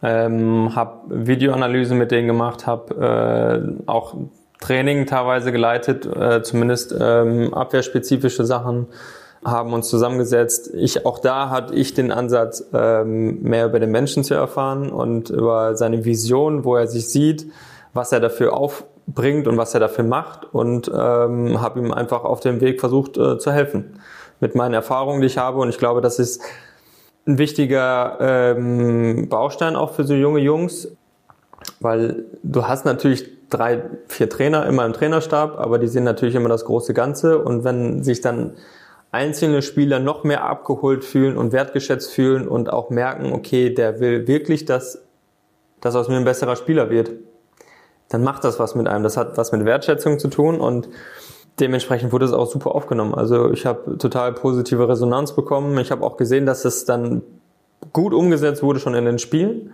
äh, dass das mit eingeflossen ist und ähm, ich glaube schon, also es ist ja schön, wenn ich dann irgendwie einen kleinen Beitrag dazu leisten kann, dass das ein besserer Spieler wird am Ende des Tages. Und so habe ich meine Position da wahrgenommen und ähm, hat total Spaß gemacht. Wie ist es zu dem Engagement gekommen beim DFB? Über alte Kontakte? Genau, Joti, der damalige U21-Teammanager, mit dem wir auch Europameister geworden sind, der Kontakt bei einer Nationalmannschaft ist generell nie äh, abgerissen und äh, von deren Seite kam immer ähm, sind immer so Sachen gefallen wie, ey, wenn du irgendwas machen möchtest, äh, bitte komm zu uns. Wir würden uns super freuen, wenn du kommst. Äh, wir freuen uns, dich als Menschen, als Typen bei uns zu haben. Und ähm, Joti kam dann in dem Moment ähm, und hat mich gefragt, ob ich genau das auch äh, mir vorstellen kann. Und dann habe ich gesagt, ja, warum nicht? Ich weiß ja auch selber nicht, wo, wo meine Reise hingeht und habe mich dann bei der zehntägigen Reise ähm, mit dazugegeben. Da hast du Talente unterstützt, Stefan Kunz unterstützt. Jetzt haben mich die Schalke-Fans ja auch immer unterstützt und auch in einem Spiel, als du gar nicht mehr das Schalke-Trikot getragen hast. Das ist ja ein bisschen mehr als zwei Jahre her. Lok Moskau, Champions League, sechster Spieltag hier in der Felddienst Arena. Und äh, du bist hier aufgelaufen im Trikot des Gegners. Wie war das denn für dich, durch den Kabinengang zu gehen? Und, äh, ganz merkwürdig, ganz, ganz merkwürdig. Ähm ich habe ja auch immer gesagt, ich will für keinen anderen Verein in Deutschland spielen, außer für Schalke, weil ich genau das nicht wollte, dass ich gegen meinen eigenen Verein spielen muss. Ähm, da bin ich zu Juve gegangen, da war relativ klar, okay, da spiele ich erstmal nicht gegen Schalke. Äh, und dann bin ich zu Lok gegangen, da habe ich das eigentlich auch äh, nicht für möglich gehalten. Aber wie es dann halt manchmal so kommt, dann steht auch noch Schalke 04 auf dem Los und wir müssen, wir müssen hierher. Ich habe mich natürlich gefreut, wiederzukommen, aber nicht ähm, ich hätte es gerne vermieden, als Gegner zu kommen. Ne? Ich äh, habe ja immer so den Traum gehabt, hier meine Karriere auch zu beenden. Das war mein großer Traum. Ich wollte hier noch einen Titel äh, einfahren und ähm, an der Entwicklung teilnehmen und das ist, dann kamen die Dinge halt anders und ähm, dann musste ich auf einmal hier auflaufen. Äh, emotional schwierig, weil man ganz viele Leute im Umfeld hatte, die man, auf die man sich super gefreut hat. Es war schwer, sich dann auf das Spiel zu konzentrieren. Äh, dann stehst du vor so einer blau-weißen Wand und die feiert dich dann auch so ab, ähm, was super emotional war und ähm, ja, war nicht einfach für mich. Ja, du sagst es gerade, die blau-weiße Wand feiert. Also Schalke hat das Spiel gewonnen, 1-0 durch einen späten Treffer. Aber als das Spiel dann abgepfiffen war, hat hier eigentlich keinen im Stadion interessiert, äh, mhm. was das Ergebnis war, sondern äh, du bist minutenlang gefeiert worden, ähm, hast hier noch eine, eine Ehrenrunde gegangen äh, oder bist in eine Ehrenrunde gelaufen. Und äh, ich hoffe, ich kann das jetzt so sagen, deine Augen waren sehr, sehr feucht in dem Ach, Moment. Ich habe ich hab, äh, ich habe total geweint, äh, weil ich keinen richtigen Abschied hatte hier und das, äh, weil ich das auch, ja, war ein blöder Abschied insgesamt, äh, wie ich gegangen worden bin, ähm, nicht verabschiedet worden und dann kam halt dieses Spiel, äh, wo ich da auf jeden Fall wieder die Wertschätzung von, von den Fans gemerkt habe, ähm, die ich auch über all die Jahre gemerkt habe die ich empfunden habe für den Aufwand und für den Einsatz, den ich hier gegeben habe für den Verein. Und das war ein super Feedback, ähm, super schön für mich, dass ich ja, dass ich einiges richtig gemacht habe in den Jahren, wo ich hier war. Und äh, das war dann sehr emotional. Wie lief das denn damals ab? Ja, ich würde das jetzt auch nicht ähm, detailliert besprechen wollen, weil ich glaube, damit tue ich weder mir noch den Leuten, die mit beteiligt waren, gefallen. Ähm, ich glaube, oberflächlich kann man sagen, dass es super unglücklich äh, gelaufen ist. Ähm, und ich bin auch der festen Meinung, unabhängig jetzt von mir, dass man so, mit, so nicht mit verdienten Spielern umgeht. Ähm, egal, ob die jetzt eine tragende Rolle noch spielen oder nicht, aber der Umgang, und es geht lediglich um den Umgang, äh, war halt total inakzeptabel und dazu stehe ich auch noch vollkommen. Ähm, und ähm, dann war es einfach äh, unausweichlich, dass man einen anderen Weg geht. Also wenn man gemerkt hat, dass man, dass der Verein einen nicht mehr möchte, ähm, dann muss man halt getrennte, äh, getrennte Wege gehen und ähm, es hat ja auch was Positives gehabt, ähm, dass ich Juventus und auch äh, Lok kennenlernen durfte, ähm, andere Länder, andere Kulturen, äh, andere Sprachen. Das hat mich auch weitergebracht, aber das war nicht mein Plan. Dein Plan war es, nochmal hier dran teilzunehmen und Titel hier zu holen. Die hast du bei Juve geholt, ähm, die hast du auch bei Lok geholt, beziehungsweise bei Juve. Ich fand's, ich fand's total traurig, ähm, weil ich, weil ich es dir total gegönnt habe in diesem, ja, auch ein Verein italienischer Art mit Querelen, hatten auch ein paar Probleme. Ähm, aber dieser unfassbar geile Traditionsverein in Italien. Und dann hast du dich dann zweimal so derbe verletzt, dass ja, du. Nicht nur zweimal, ich habe mich auch häufiger da verletzt. Ähm, und ich fand es auch super schade, weil ich glaube, äh, dass ich, und das habe ich auch in meinen Trainingseinheiten gemerkt, dass ich absolut das Niveau mitbringe, auch äh, zu spielen. Ähm, ich glaube auch, dass das ein Verein war, der total zu mir gepasst hat. Ähm, den Verlockungen bin ich vorher immer ausgewichen, auch von Juve. Die waren vorher schon da, aber ich habe immer gesagt, nee, ich habe hier einen Auftrag und den will ich äh, auch weitergehen. Dann kam das und ich war natürlich auch äh, happy, dass ich den Verein dann gefunden habe, den passenden. Aber, und das muss ich auch ganz klar sagen, die Verletzungen sind ja nicht äh, entstanden, weil ich komplett unfit war oder so, sondern ich habe einfach mental da echt dran zu knabbern gehabt. Also äh, wenn du so viel aufgibst und so viel investierst für einen Verein und der dich dann so fallen lässt, das hat echt an meiner ähm, an mir geknabbert und das habe ich nicht sofort verarbeitet und ich glaube, dass das ein großer Baustein war, warum ich da nicht richtig Fuß gefasst habe, beziehungsweise warum ich mich so viel verletzt habe. Weil jeder kennt das, wenn man irgendwie vom Kopf her nicht frei ist, dann äh, fällt man, bei manchen ist es dann der Burnout oder zu Rückenschmerzen, Nackenschmerzen und bei Fußballern, wir leben halt vom Körper, vom Kapital. Unser Körper ist unser Kapital und das hat einfach dann leider nicht ähm, richtig funktioniert, beziehungsweise war ich da nicht richtig frei vom Kopf, auch wenn ich mich versucht habe, auf die neue Situation einzulassen. Aber dann kam halt auch dazu, ich wollte unbedingt sofort die Sprache lernen. Es war kein Übersetzer da, ich musste Italienisch lernen um Anweisungen zu verstehen. Das heißt, ich habe mir natürlich auch selber einen Druck gemacht, die Sprache zu lernen. Ich habe mich versucht im Umfeld äh, schnell zu akklimatisieren und so weiter und so fort. Dann das Schalke-Thema, was ich nicht ähm, so gut verarbeitet habe ähm, aufgrund des Endes, das war ein Grund, warum ich da nicht Fuß gefasst habe. Und ich weiß es noch genau. Ich hatte so einen Hals. Ich habe allen, ich bin allen entfolgt, Schalke 04, den ganzen Spielern. Ich konnte das nicht sehen, weil ich, weil ich gedacht habe, es kann nicht wahr sein, dass, äh, dass man, ähm, dass ich gerade nach außen so dargestellt werde, als jemand, der ähm, nicht gut fürs Team ist und stunk macht und so, kein Teamplayer bin und so. Da habe ich die ganze Zeit gedacht, das kann doch nicht wahr sein. Über wen redet ihr hier? Und das habe ich halt echt mitgenommen und ähm, wie gesagt, ich konnte da äh, keinem mehr folgen und jetzt so im Nachhinein hat man halt ja auch anders verarbeitet oder mit der Zeit, äh, Zeit halt ja alle Wunden und äh, oder viele Wunden, wo man das auch einfach besser verarbeitet, aber in dem Jahr hatte ich da echt dran zu knabbern, kann ich nicht anders sagen. Du hast gerade von Gigi Buffon gesprochen, wie er dich herzlich empfangen hat. Gab es auch da in den Zeiten Leute, die dich dann verstanden haben? Weil da ja, ist ja das Fußballgeschäft ja manchmal schon scheiße. ja, sagen. das ist natürlich scheiße, darauf wird keine Rücksicht genommen.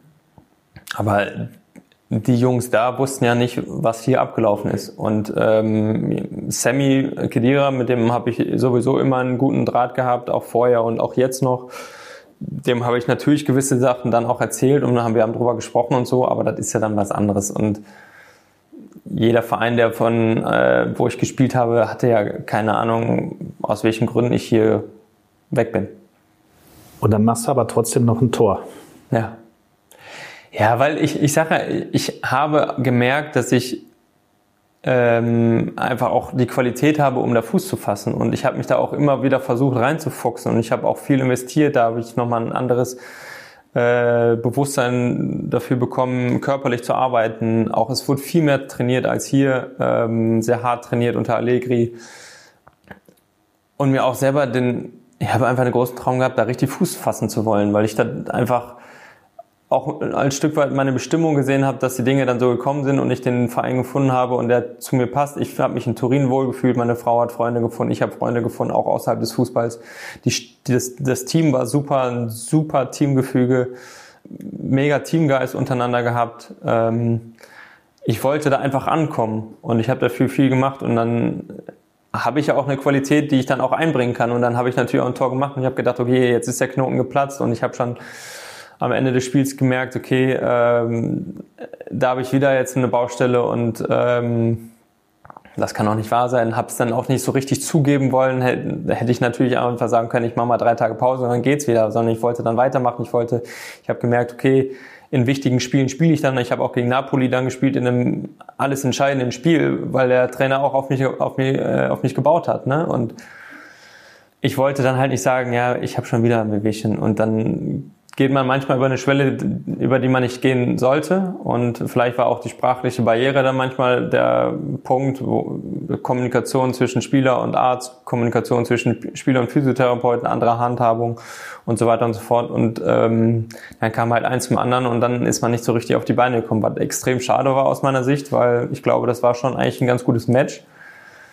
Aber es sollte nicht sein. Jetzt bist du seit Saisonbeginn Experte bei Sky. Mhm. Der nächste Schritt in deiner Karriere vielleicht? Wie kam es dazu?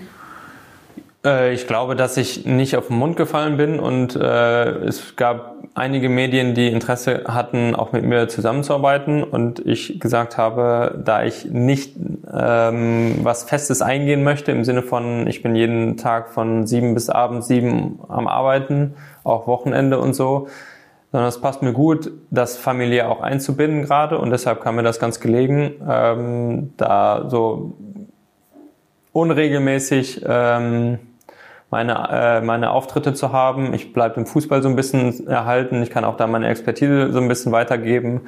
Und ähm, das, auch das ist, würde ich sagen, eine Win-Win-Situation, weil ich bleibe im Fußball erhalten, ich kann mir das zeitlich einteilen und Sky, für, für Sky ist es auch gut, ähm, mich da als gerade äh, frischen Rentner irgendwie in der, in der Sendung zu haben, der jetzt auch noch nicht weit weg ist vom Fußball. Und ähm, ich glaube, es ist eine ganz gute Konstellation. Hast du dir ein paar Tipps geholt von Per Mertesacker zum Beispiel? Nee, ich glaube, da muss auch jeder so seinen eigenen Weg finden. Natürlich guckt man dann manchmal die Sendung und guckt auch auf äh, Experten und so, aber ich finde, da hat jeder so seine eigene Art, seine eigene Sprache, seine eigene Rhetorik und ähm, da ist anders wie beim Fußballspielen, glaube ich, ähm, dass man sich da mehr abgucken kann beim Fußball als nachher als Kommentator.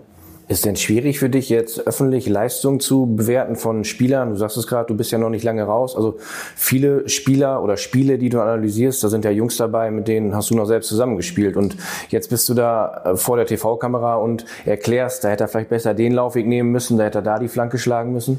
Ja, ich bin im, also was ich immer in meiner aktiven Zeit gesagt habe, ich will nie ein Experte sein, der auf Spieler einfach unnötig draufhaut. Ne? Das fand ich immer total doof, wenn ich mir dann irgendwelche Experten angeguckt habe, die dann nur draufgehauen haben, weil sie das irgendwie, weil es Klicks gibt oder weil es äh, irgendwie besonderes Interesse weckt oder so.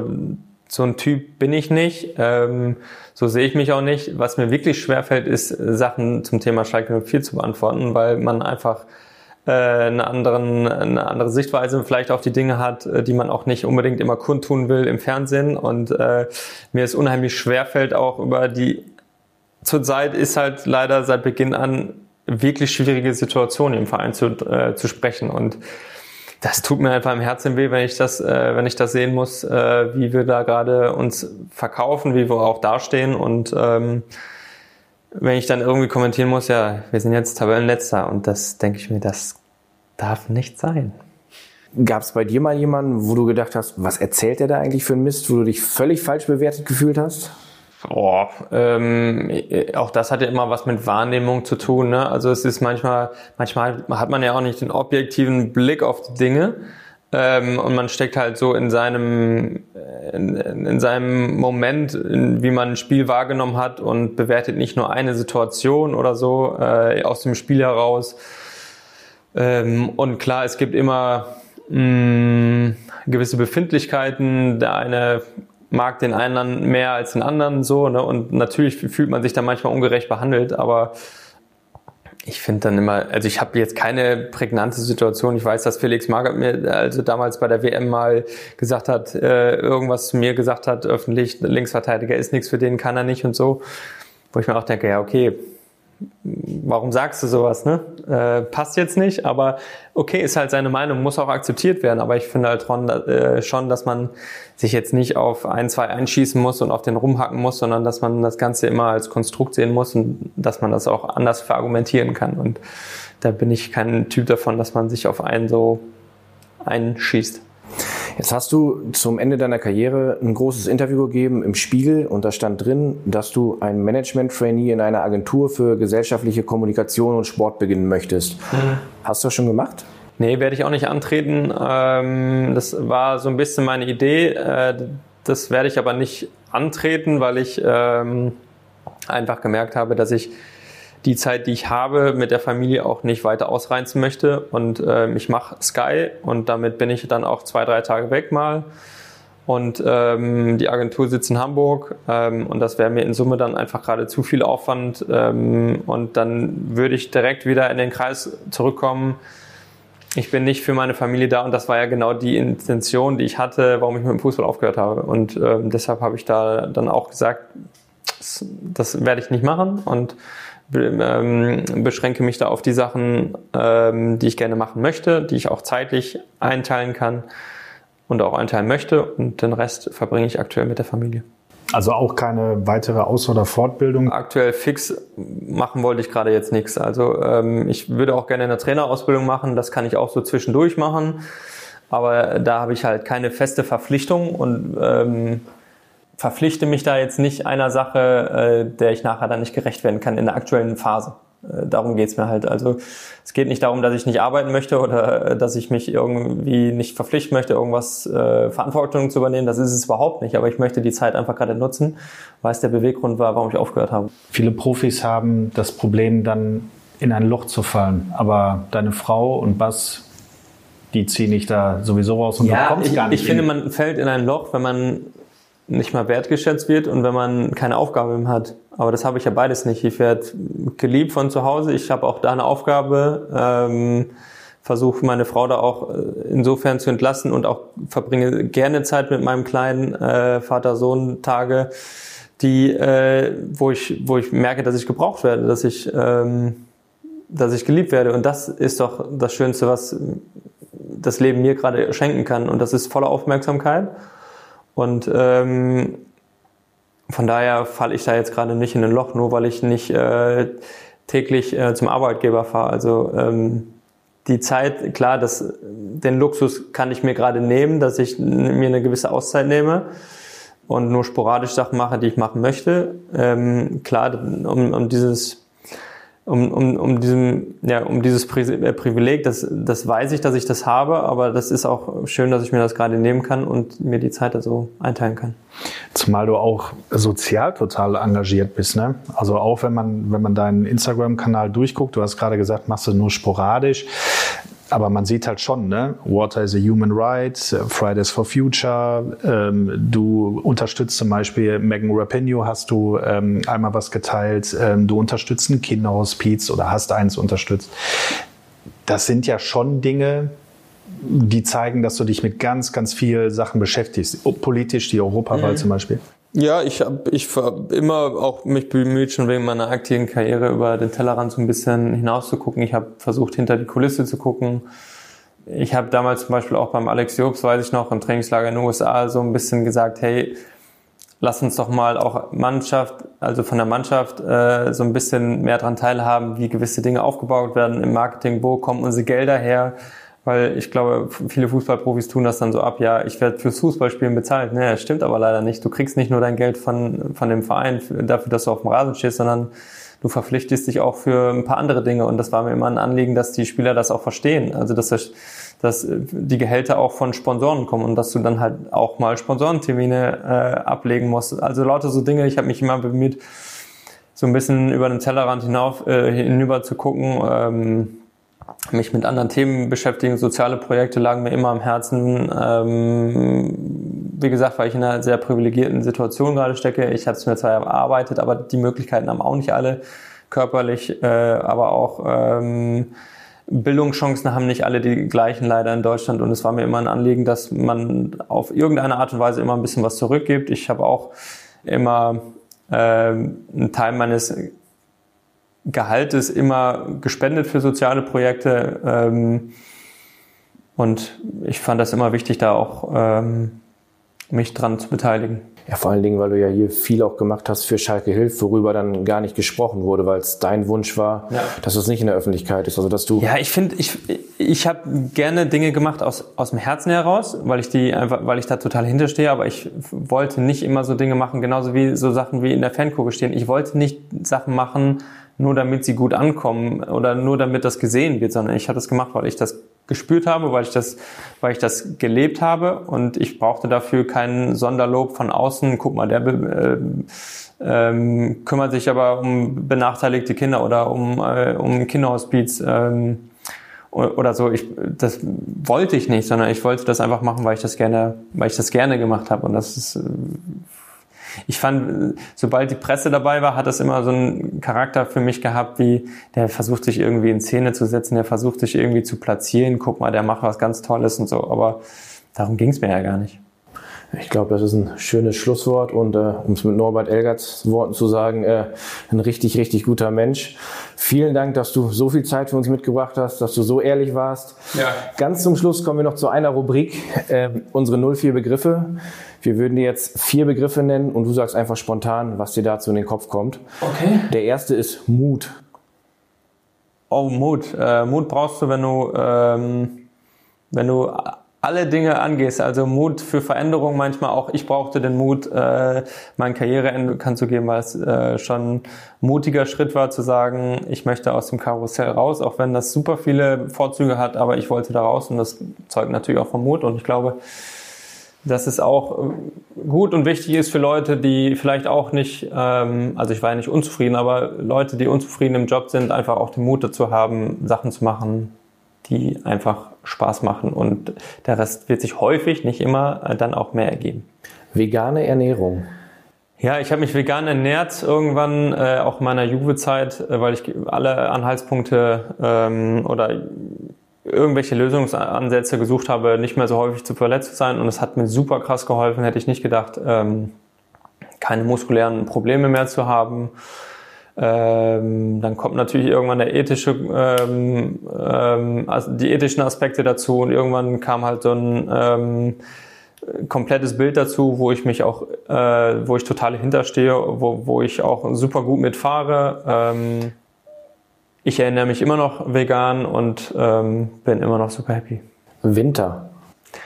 Winter habe ich so ein paar äh, Extreme kennengelernt, als ich in Russland war. Da war mein äh, Papa auch da. Äh, da hatten wir minus 18 Grad. Da ist ähm, die Moskau auch zugefroren. Das war abgefahren kalt. Das kann man sich nicht vorstellen. Und der letzte Begriff, Schaltjahr. Ja, Schalter, das äh, hat meine Mama damals alle Arbeit geleistet, mich am, äh, am 29. Februar damals zur Welt, ge, äh, zur Welt zu bringen. Viele fragen immer, wurde, wurdest du gehänselt und so als Kind? War irgendwie nie der Fall, weil meine Mama hat immer gesagt, ja, du bist was ganz Besonderes, du hast noch alle vier Jahre Geburtstag, aber du, wir feiern trotzdem und du bist eher was Besonderes, als das, was Außergewöhnliches ist, also was negativ Außergewöhnliches. Und so habe ich das auch immer empfunden. Ich habe immer am 1. März gefeiert, solange es den Tag nicht gibt. Und ähm, hatte da irgendwie nie negative Berührungspunkte mit. Ja, zum Schluss vielleicht ein Fun Fact. Dominik hat mich dafür ausgelacht, aber ich habe alle WM-Finals der Geschichte durchgeguckt und du bist wirklich der einzige Spieler, der Weltmeister geworden ist, der am 29. Februar Geburtstag hat. ja, guck. In diesem Sinne, Benedikt Hövedes, vielen Dank für deinen Besuch hier auf Schalke. Hat sehr viel Spaß gemacht. Ja, mir auch. Über, überragend. Alles gut. Ja, danke. Mehr als zwei Stunden, die wie im Flug vergangen sind. Offen, ehrlich, teilweise emotional, dazu unterhaltsam und abwechslungsreich. Benedikt Hövedes war ein spannender Gast, den wir in all den Jahren seiner spannenden Karriere begleiten durften. Und wir finden eine absolut gelungene Folge mit einem großartigen Fußballer, der vieles auf, aber auch neben dem Platz erreicht hat. Wir hoffen, euch hat der Podcast gefallen. Wenn ja, sagt es gerne euren Freunden, Bekannten und Familienmitgliedern. Gebt uns gerne Feedback auf unseren Social Media Kanälen oder schreibt uns eine Bewertung in den Podcast-Portalen. Wenn ihr den Schalke 04 Podcast abonnieren möchtet, damit ihr keine Folge mehr verpasst, ihr findet uns überall, wo es Podcasts gibt. Mein Kollege Dominik Abel und ich, Hendrik Hohenberger, verabschieden uns an dieser Stelle und wünschen euch einen guten Rutsch ins neue Jahr. Passt auf euch auf, bleibt gesund. Wir hören uns. Glück auf.